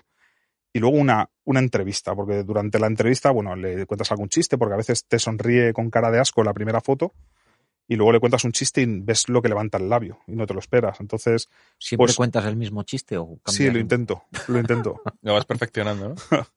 es difícil, es difícil. Yo para los chistes no... Hay que no valer. ¿eh? Hay que... Yo siempre les digo, imagínate que te ha tocado el euromillón, y como no se lo creen, eh, ponen carita ahí de... Y el vídeo lo haces con, con el Con el propio móvil, en 4K o en o normal. normal. Normal. ¿Tú crees que el vídeo en 4K mejora en algo a la fotografía actualmente? o sea, no la mejora, pero sí que estoy convencido que de aquí a unos años eh, podrás sacar capturas de pantalla de un vídeo y que van a sustituir la fotografía, sobre todo a nivel dental, que tenemos un nivel de exigencia, pero no tan altos como en otros campos de fotografía. Entonces estoy convencido que sí que el 8K que está ahora también, y también hay un formato RAW de vídeo, o sea que puedes gestionar bien el color. Lo que pasa es que si el RAW de foto pesa mucho, el RAW No, de vídeo vídeo es, es- necesitas un camioncito fuera de la consulta Exacto. con un Gracias a cable Dios, gordo. los, los- bueno, esto también hay que almacenarlo. Y los, digamos, los espacios de almacenamiento cada vez van siendo más baratos. Compras más teras a menor precio, si no sería una, una locura. Bueno, y tiene sentido un poco las nubes, ¿no? Yo creo que Amazon y todos están invirtiendo en nubes eh, para almacenar cosas y es porque están viendo que realmente ya gestionamos muchísima cantidad, ¿no? Pero bueno, sigue un poco, que no quiero distraerte con, con Bueno, eso. pues eso, el, para el protocolo de SD es eso, cinco, cinco registros y con un flash anular, o sea, un foco, mejor dicho, LED anular y un móvil. Y móvil, y, y con eso ya Sí. tú ya puedes hacer una planificación. Yo, yo lo meto en la primera aplicación, yo visita. tengo la aplicación de SD y ¿Haces ya fotos intraorales en esa primera visita? te sirve la foto de cara. La foto de cara recortas y te sirve. Pero de todas formas, eh, tú vas a planificar con la foto de cara, no vas a, planificar con la foto con la foto intraoral. No le haces fotos intraorales, entonces no sacas cámara reflex en, ese, en esa cita, ¿no? Luego En ya esa lo- cita no, en la primera cita no. Ok. Ya tienes la, el paciente con los, con los labios retraídos y, y puedes ampliar la foto y te sirve como una, como una foto intraoral. Entonces luego lo metes en la aplicación, haces el DSL, le enseñas antes y el después y si ya acepta, ya hago un protocolo más exigente a nivel fotográfico para hacer una planificación más, más exacta. ¿Vosotros hacéis algo parecido? Yo hago en la primera visita, que directamente en la agenda pongo fotos, sí que hago fotos. ¿De incisivos inferiores? No, bueno, o sea, cuando hago DSD me refiero. Cuando voy a Ah. hacer un DSD, un diseño de sonrisa, sí hago fotos faciales y hago la foto intraoral. Es que ahora las fotografías intraorales en el protocolo de SD han desaparecido entre comillas porque usan mucho el escáner. Entonces sustituyen esa fotografía intraoral que quieres ver, eh, caras oclusales, pues por el propio escaneado. Ya, tiene sentido de alguna manera. ¿Qué pregunta habías hecho? No, que si tú en la primera visita hacías un, un protocolo distinto de fotografía, o sea, al final... No, ¿qué- cuando, qué- Es, cuando es por una rehabilitación y me ven en la primera visita, yo doy directamente la primera cita, es una cita de diagnóstico y de toma de registros, donde se toman modelos y se toma todo el compendio fotográfico de cara, intraorales, no tienes, tomo no todo. tienes sala fotográfica. Sí, Sí tengo, tienes, tengo, tengo tienes una, bueno, tengo una sala fotográfica. Yo tengo un aula de formación en la consulta que no uso. Y entonces ahí en una pared, pues yo tengo mis flashes estos grandes, grandotes. Nosotros en, en la vamos a cambiar de clínica en breve y sí que tenemos pensado eh, aplicar el concepto DSD a, a tope. Entonces ellos te proponen hacer una DSD room. Tú lo que quieres es que el paciente se sienta, ya juega un poquito con la psicología del paciente. Tú no quieres ser muy brusco en la primera visita. Tú haces una sala donde intentas que no haya ningún elemento odontológico, incluso el sillón, un sillón de diseño, un sillón de, de barbero. Eh, muchos elementos multimedia. Sí, Un sillón de barbero. no, no, pero los- lo ponen un sillón, Sale, sale pero más- algo, más algo decorativo, sí, te lo proponen. Y intentas hacer una sala donde no vean un sillón dental y donde hay instrumentos. Entonces tú le enseñas, tienes eh, pantallas, altavoces, mucho show y simplemente le haces las fotos un segundito con el móvil y le tomas un registro con el, con el itero. y ya la siguiente visita es cuando le enseñas la planificación que has hecho y, Y ya le, va le- le- le inexorablemente pruebas el la mockup, sala le haces las fotos, le preparas la presentación, le haces el 10 día emo- eh, emocional, lo ve. Sí. Bueno, dedicaremos, de ahí. o sea, y eso sí está programado, dedicaremos un, un capítulo solamente para el DSD porque sí es verdad que hay que hablar mucho de cómo se inició, lo que sirve, lo que ha derivado y las utilidades que tiene, que, que sí que son interesantes. Pero era un poco sobre todo para ver los protocolos que tenías, porque tú, Ramón, en la, en la primera visita, eh, más o menos de planificación, ¿eh? o sea, no primera visita de me duele una muela. que también hay. yo- bueno, yo, también he cambiado un poco en los últimos, en los últimos años. Este año, por ejemplo, yo, implementado el vídeo 4K, entonces yo ya no hago fotos, yo solo hago vídeo 4K y, y capturo fotogramas. Muy interesante. Sí, entonces eh, cuando tú capturas fotogramas de 4K eh, y las eh, y los montas directamente en ordenador, te da una suficiente calidad como para como para diagnosticar de una forma más sencilla, porque claro, eh, con un vídeo tú cazas eh, muchísima más información que con fotos estáticas.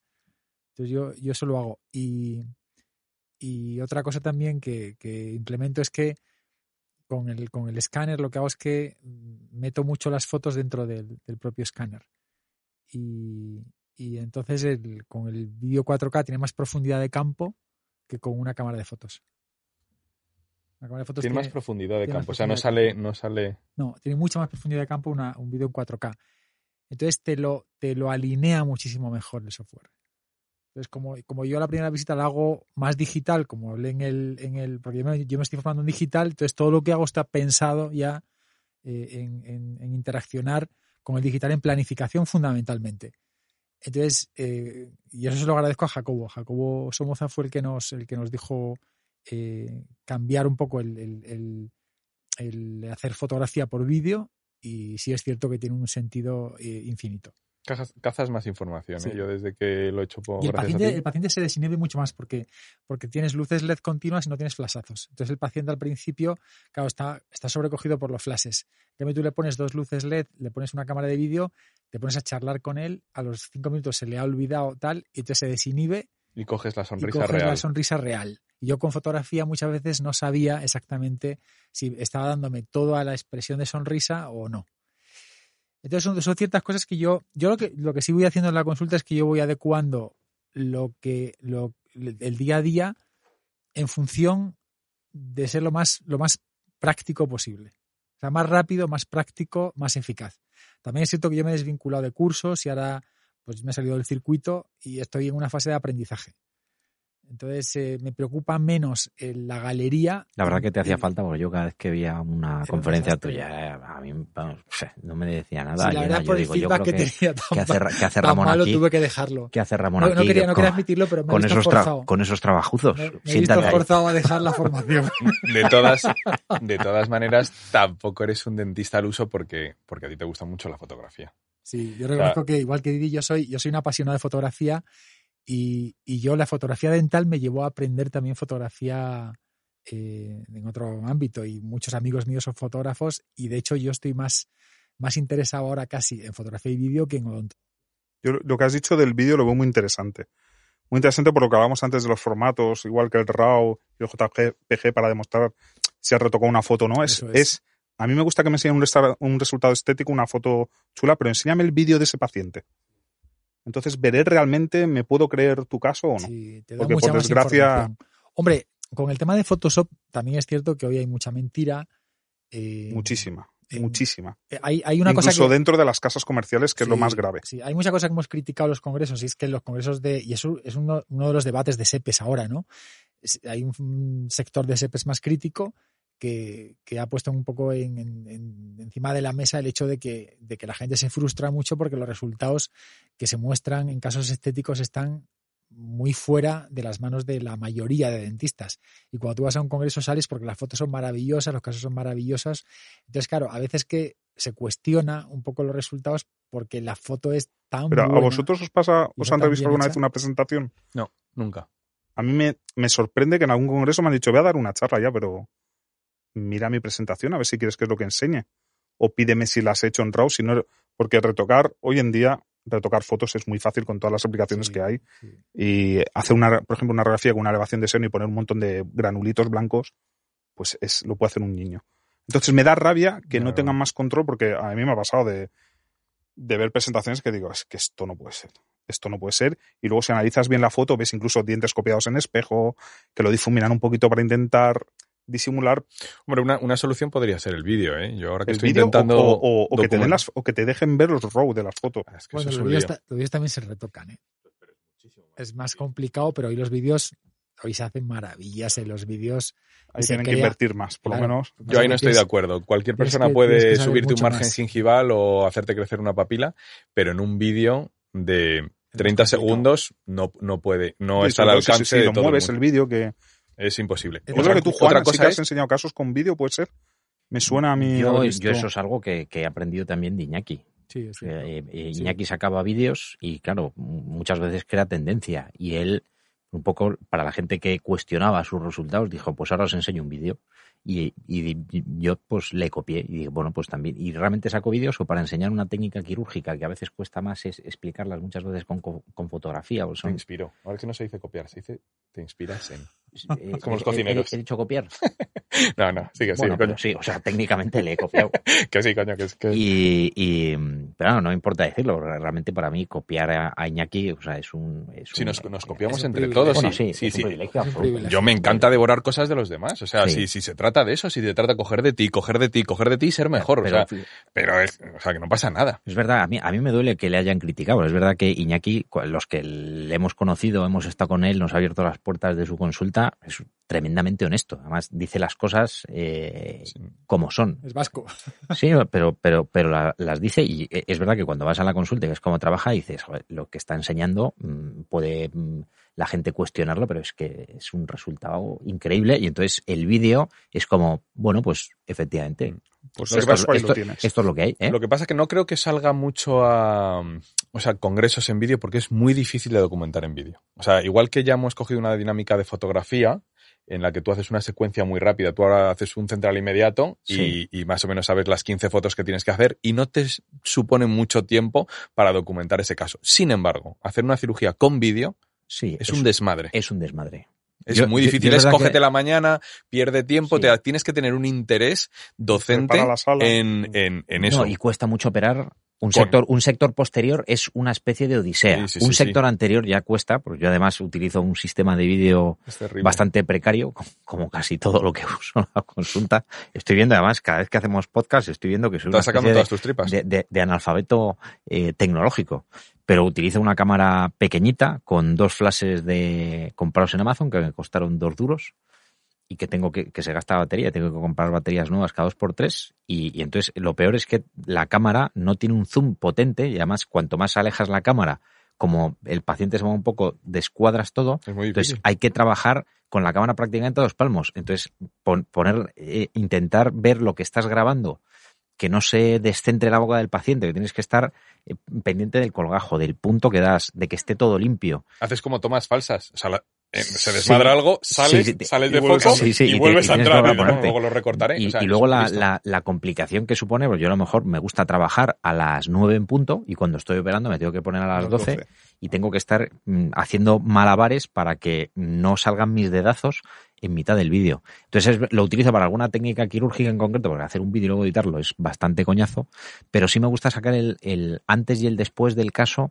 en vídeo, pues unos segunditos, 5 o 10 segundos del antes y el Sí, después. aunque lo hagas con el móvil, pero que se Sí, vea que que, la eso es no lo que, lo que, lo que le vi a Iñaki Sí, y, y es realmente interesante porque te da una visión general y, y de evolución que, te da, una, que- cre- yo- te da una credibilidad, es decir, eh, que lo que estás enseña- enseñando es una cosa mm, Sí. ob- objetiva y que no está distorsionada. Sí, no cuesta mucho. O sea, sigues haciendo la fotografía, pero un pequeño vídeo antes y después no, no me parece ni tan mal.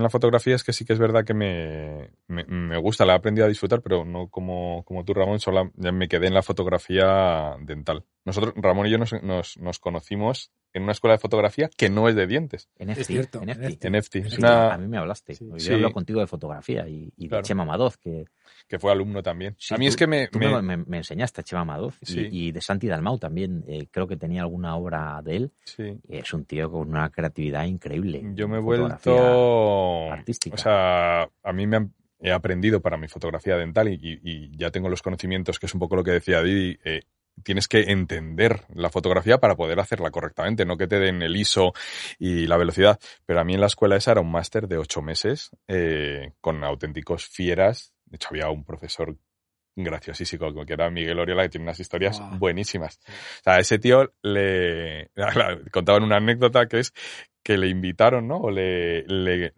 le pagaron para ir a hacer una portada de una revista a Dubái, a no sé qué, a tal cual, con la modelo, con todo el equipo. Llegó, pim, puso la modelo, pues colocó, pas, Ya ha acabado.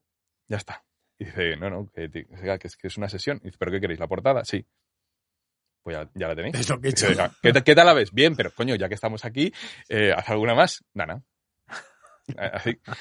Ese, tenía además eh, otra frase categórica que esa me llegó al alma, que fue, estábamos todos los pipiolos ahí un poco aprendiendo y, y empezó, dice, cuando estás empezando una fotografía, eh, trabajas en automático. Y cuando ya empiezas a saber un poco más de fotografía y te haces profesional, eh, trabajas en manual. Y cuando eres el puto amo, vuelves a automático. Sabes al final un poco todo y haces pack y la enganchas y tal. Y es una frase que me quedó, o sea, como que cuando una disciplina la dominas tanto, la das la vuelta y no necesitas complicar, o sea, Bueno, simplificas lo complicado. Hay una frase de la fotografía, es que tú empiezas a ser fotógrafo a partir de 10, 15 años de hacer fotografía, no antes. Eso también lo aprendí yo de, de- de Oriola. De- Eso decía tiempo. Oriola, sí. Decía, a partir de 15 años ya os podéis considerar fotógrafos, no antes. Eso nos decía. Pero David y yo, contando, volviendo un poco a lo que tú decías, nos formamos los dos en EFTI. Yo desaproveché el curso de EFTI porque no tenía tiempo, iba solo a clase y No poco me gustó más mucho. y tal. Y, y ahí arrancamos un poco nosotros dos, eh, una conexión que luego lo, lo- lo recordamos cuando nos conocimos. Y de hecho, David y yo tenemos la misma cámara. Y si es cierto, Didi, que esto es la siguiente pregunta que te voy a hacer, es, Esto es peculiar. no, no nos podrían quitar a David y a mí la cámara que tenemos porque nuestras fotos no serían iguales. O sea, nuestra cámara es, ojalá no se nos estropee. Porque hay una cosa y es, tú has dicho, da igual la cámara, da igual la cámara, lo importante es la fuente de luz. Y enlazando también con lo de, con lo de Juan, no estoy tan de acuerdo contigo. Porque yo he probado muchas cámaras de fotos. Pero la que yo tengo ahora, por Dios que no se me rompa. Sí, pero todo depende del protocolo que uses. Porque tú la foto que tú ves es una foto en RAW, en JPG, ¿dónde la ves? En la cámara, en el ordenador. Sí, sí. Una foto, eso lo hemos comprobado en la escuela donde yo aprendí eh, fotografía, en Coco School, que hacemos con varias cámaras la misma foto. Las calibramos igual y el resultado es exactamente el mismo. Claro, si no calibras, ya estás cogiendo información que la cámara te está metiendo en esa foto. Entonces, porque no lo sí que es verdad-. Sí que es verdad que, pues, que unas se ven. Yo, yo, a mí me pasó, por eso cambié de Canon a Nikon. Porque yo veía que en las cirugías, pues sí, que el rojo no, no se lee igual que con las de Nikon. Y yo al principio, cuando no tenía idea ni conceptos, ni entendía el porqué, que lo quería todo rápido y automatizado, pues caí en la trampa de comprarme una cámara y luego comprarme otra. Bueno, te, te cambia un poco la pregunta el giro y te digo, y te digo, ¿cuál es la cámara que a un dentista, sin tener que calibrar demasiado la foto y estudiar mucho, ¿tú crees que hay alguna marca que sea Hay- más agradable? Yo tengo una preferencia por Canon, pero sobre todo porque hay más accesorios no originales para Canon que para Nikon y puedes abaratar coste. Bueno, Como el tema de los flashes. Ahora son compatibles con las dos. Pero es por comodidad, no siempre porque salen salga algo mejor, ¿no? Que Para que Canon Ramón. que para Nikon. Sí, sí, pero mi pregunta va un poco a, a ver, hay muchísima gente que nos dice, joder, es que yo me compro lo que tú dijiste, voy a un curso, me compro la cámara, llego a mi consulta, no me gusta la foto. Voy Pero es porque te dan una receta, no te enseñan a entender la fotografía. Vale, de acuerdo, de acuerdo. Pero eh, sí es cierto que si una persona se compra la cámara que tenemos David y yo y hace una foto con nuestra receta, le va a gustar. Porque, porque ha pasado. Ah, Es que hay un Y- y- protocolo, hay un protocolo para hacer con receta, pero es muy, yo no lo veo muy ergonómico. ¿Vosotros disparáis con enfoque manual? Sí, claro. Por eso, porque la fuente de luz la tenéis en la cámara. Disparáis en manual y para enfocar tenéis que estar siempre a la misma distancia. Entonces siempre vais a hacer la misma foto, pero estar siempre a la misma distancia para hacer 5 o 6 fotos está bien. Pero en una cirugía, para enfocar, si tienes que sacar 800 fotos, no sé, yo, no 800 no, 100 fotos, pues yo no, No lo veo muy ergonómico. Nos vale, nos vale, a nosotros nos vale. Pero la, la cuestión es que si, si nos, nos hemos, hemos tardado muchísimo en encontrar, en encontrar Bueno, esta, mo- esta mójate, ¿qué, cámara. qué cámara es? No tenemos la, la de 700. La de 700 es una cámara que se llama Fetiche. Nikon de, C7 de de 700 para Nikon que la de gente... 700. Entonces, eh, es una cámara fetiche para nosotros, que estaremos equivocados, lo que tú quieras.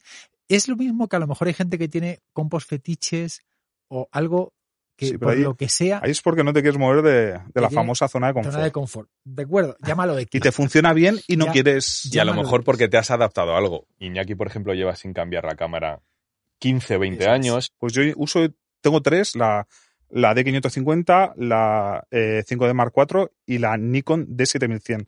Y me da igual la que coja, la que tenga lista, la que tenga batería. Sí, pero es verdad que, que- que en función de los accesorios que le pones, que eh, el objetivo que estás utilizando cuando, cuando alcanzas la distancia focal para hacer esa foto, claro, si trabajas con flashes laterales, cuanto más te estás acercando o la distancia focal es menor y te tienes que acercar más al paciente, claro, el flash es más lateral. Cuando estás contando un, obje- un objetivo a lo mejor de 10 milím- de 100 milímetros, tienes que hacer la foto desde más lejos y automáticamente esos flashes laterales no tienen un, un efecto tan dominante en las líneas ángulo de los Sí, pero dientes eso y queda con, una foto más con fea. la ¿no? fuente de luz en la cámara. Yo me imagino Sí, que. Yo es que, no claro, trabajo con fuente de luz en la cámara por eso mismo. Claro, es que eso Pero es que Yo no quiero todo, no todo el mundo puede tener pues, lo- los focos en. O imagínate una persona que, que va de clínica en clínica. Dos pies para los focos. Pues, o sea, tienes que ir con una maleta. Sí, pero si quieres todo, tienes que sacrificar algo. Vale, el, el Por eso- flash, el flash anular tiene alguna utilidad en la fotografía estética moderna? Yo lo uso mucho para fotografía posterior, por el tema que hemos dicho de que entre la... Sí, pero a, a nivel anterior tiene alguna utilidad. Sí que puedes sacar texturas, haciendo lo que hace Juan de de sacarlo. y ponerlo, de ponerlo unilateral. Uni- sí. yo, yo ¿no? te voy a decir una cosa. Yo, eh, el flash anular, ese flash en concreto, que lo utilizo para posteriores, pero yo tomo el color, salvo cuando hago un central, un único, un único central, cuando tomo el color para cualquier diente, lo hago con ese flash. Y lo hago siempre de la misma Ahí- manera, Ahí va mi pregunta. que es colocar el flash con una angulación eh, descentrada del objetivo, lo cual lo, ti- lo tienes que sacar del objetivo y lo tienes que poner en 45 grados. Entonces, ¿qué es lo que pasa con eso? El problema del flash anular cuando haces una fotografía es que el brillo se centra en, el, en, el, en la cara vestibular del el diente, en todo el diente, centro. en el Entonces te vela todo porque sale un brillo blanco que no tiene ningún color.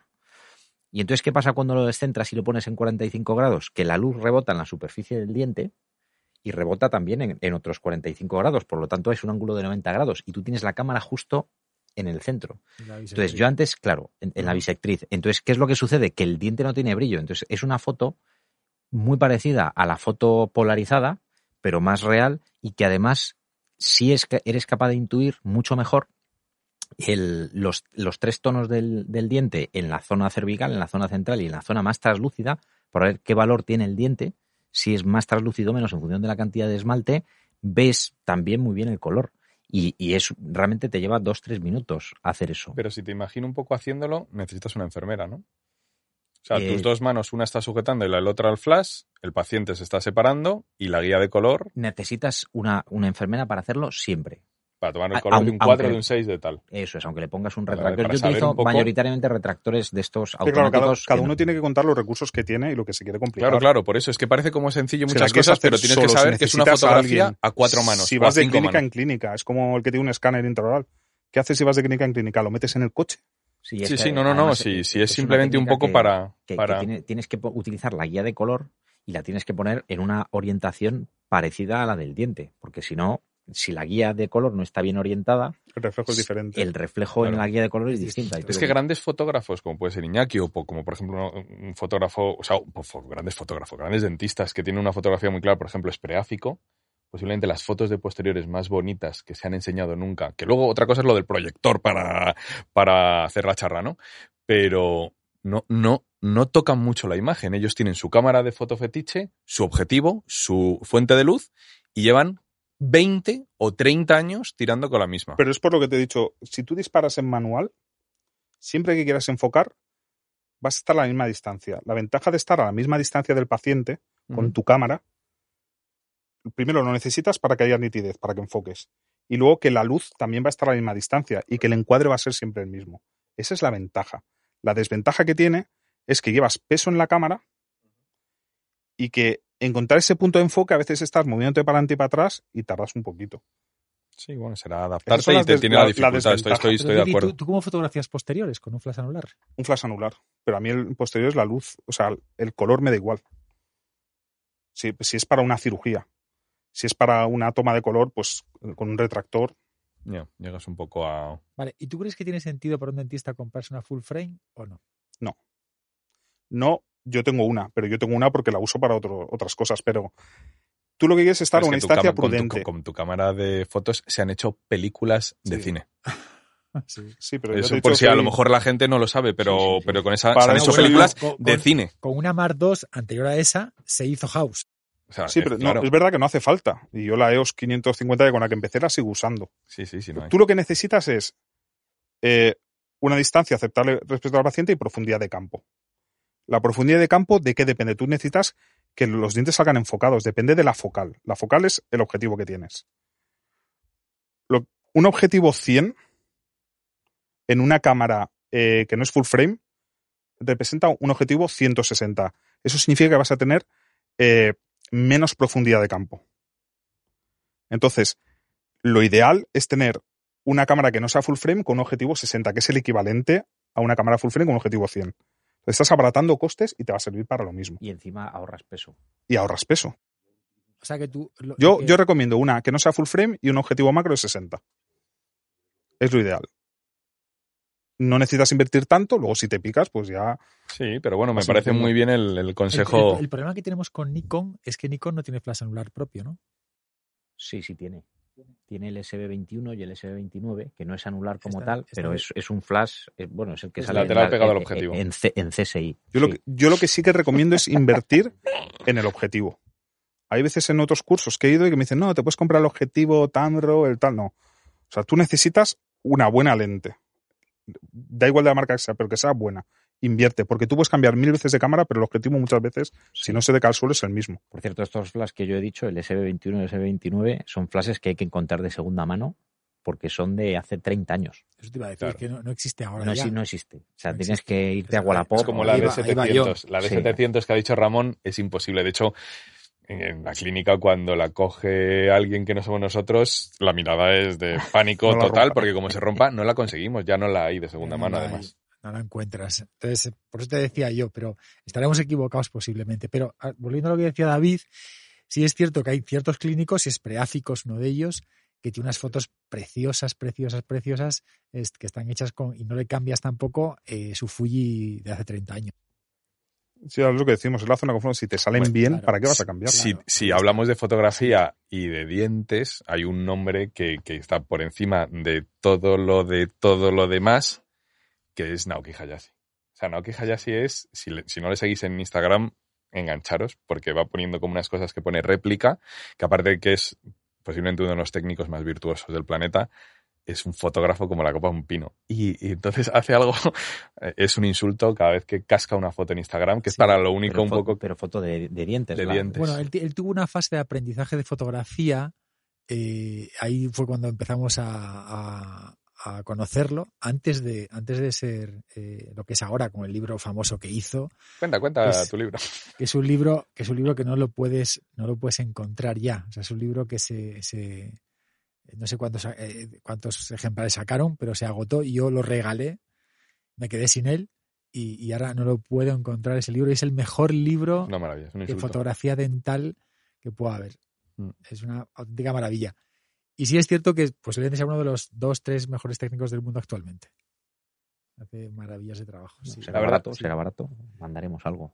Lo, la verdad es que lo bueno de rehabilitación. lo bueno de EFTI, o sea, lo, lo bueno de haber hecho un curso de tanto tiempo con gente que no era dentista, o sea, el regalo que, no, que nos vino es que empezamos a apreciar la fotografía no dental, sino que empezamos. Yo empecé a, Sí. pues, a conocer a, a fotógrafos de verdad que se dedican a eso, pues como Chema Madoz, y de hecho yo no hago, no me gusta hacer fotografía que no sea de diente, como Ramón, que, que sí que le dedica mucho tiempo a hacer cursos de tal, pero yo aprendí a amar un poco la fotografía y de hecho colecciono fotografía, tengo muchas fotografías en casa de gente que sabe hacer fotos y que capta eh, lo que realmente puedes hacer con fotografía, que es maravilloso. Luego Ramón tuvo la brillante idea de decir, joder, hemos hecho un curso de la leche y tal, ha salido el máster en vídeo.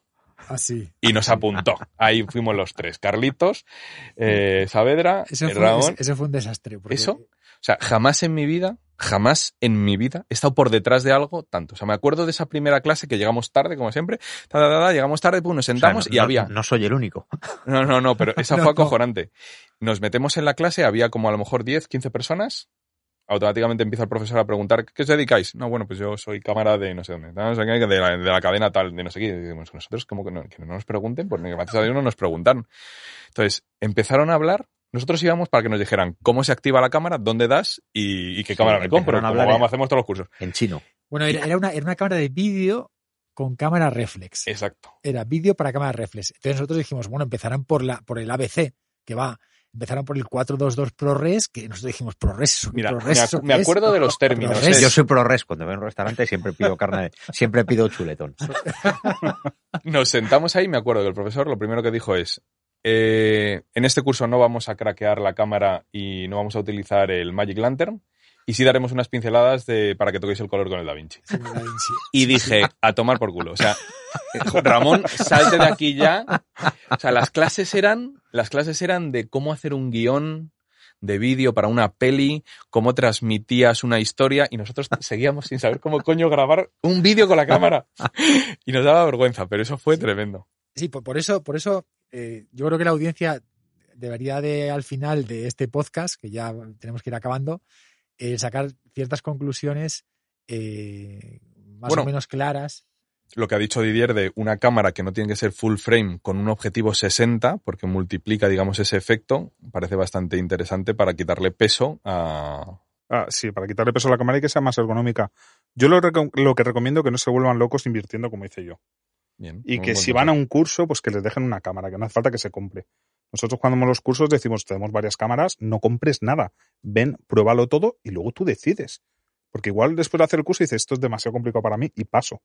Claro, si te compras una cámara para el curso y luego no la usas, pues agua pop. Ya, Entonces es lo que no... Tienes que tener ganas, es un trabajo extra que te- antes no estabas haciendo y ya te complicas tú lo que quieras. Lo que quieras. ¿La vas a usar para, comunica- con- para comunicación con el laboratorio? Bien.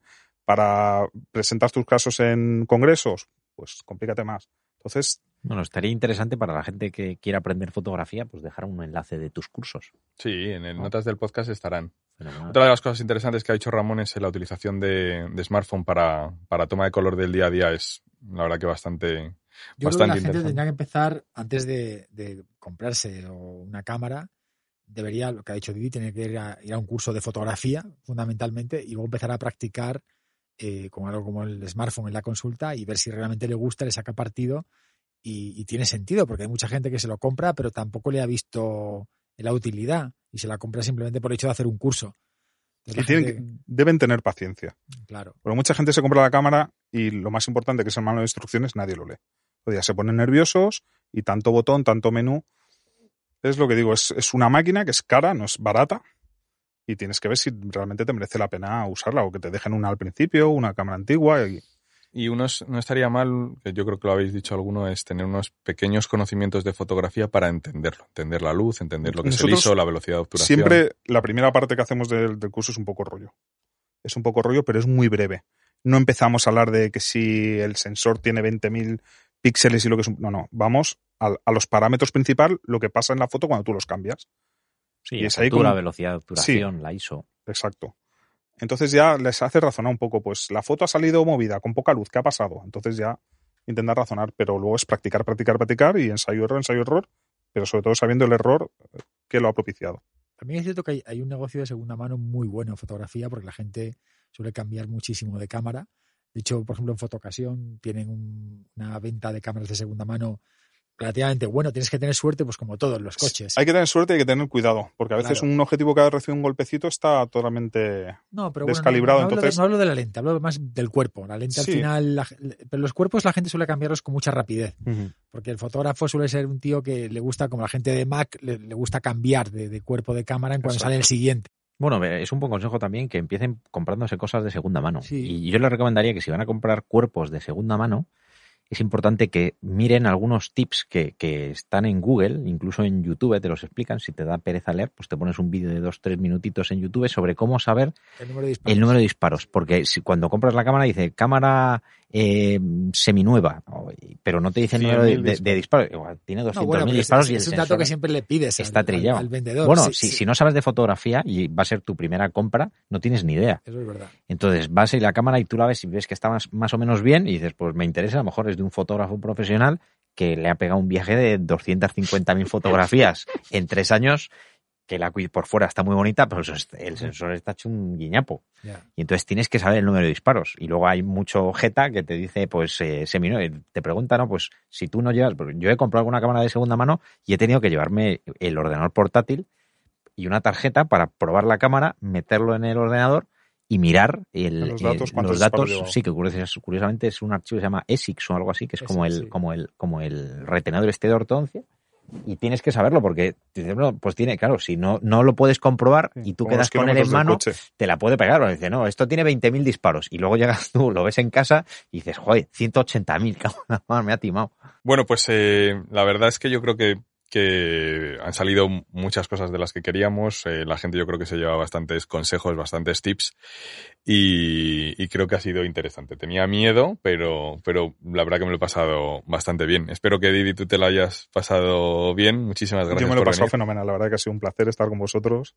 Perfecto. Pues solo te queda conocer a, a otra parte más de los podcasts, que es a Juan Flores, que siempre nos manda una pequeña joyita de música para terminar y me manda un WhatsApp que es eh, muy buenas amigos.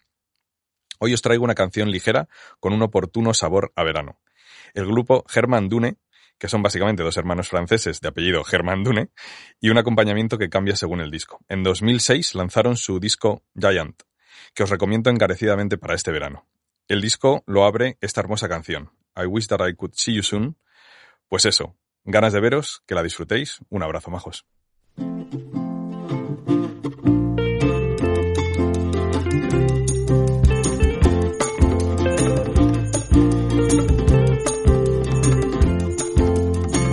Had to leave you and go away, but I think about you every day.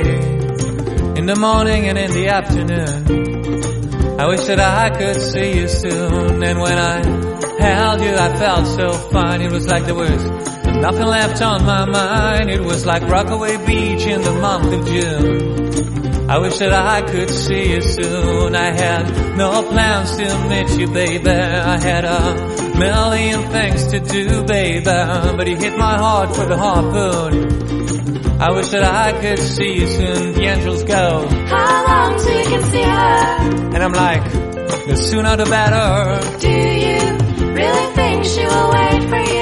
Well, I have nowhere to say and there's nothing I can do. Well, I have nowhere to say and there's nothing I can do. Go.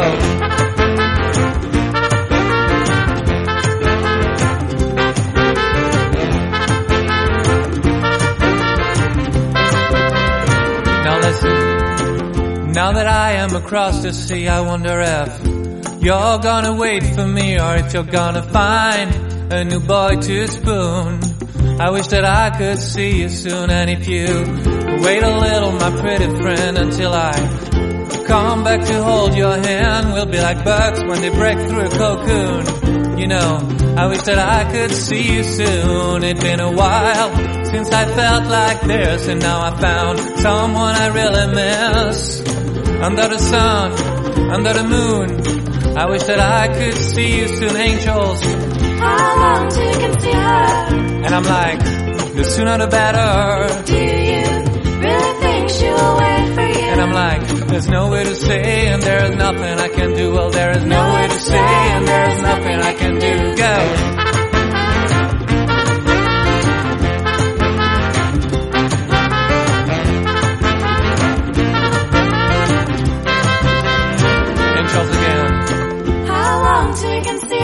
And I'm like, well, the sooner the better. Do you really think she will wait for you? And I'm like, there's no way to say and there's nothing I can do. Well, there is no way to say and there's nothing I can do. Well, there is no way to say and there's nothing I can do. No way to say and there's nothing I can do.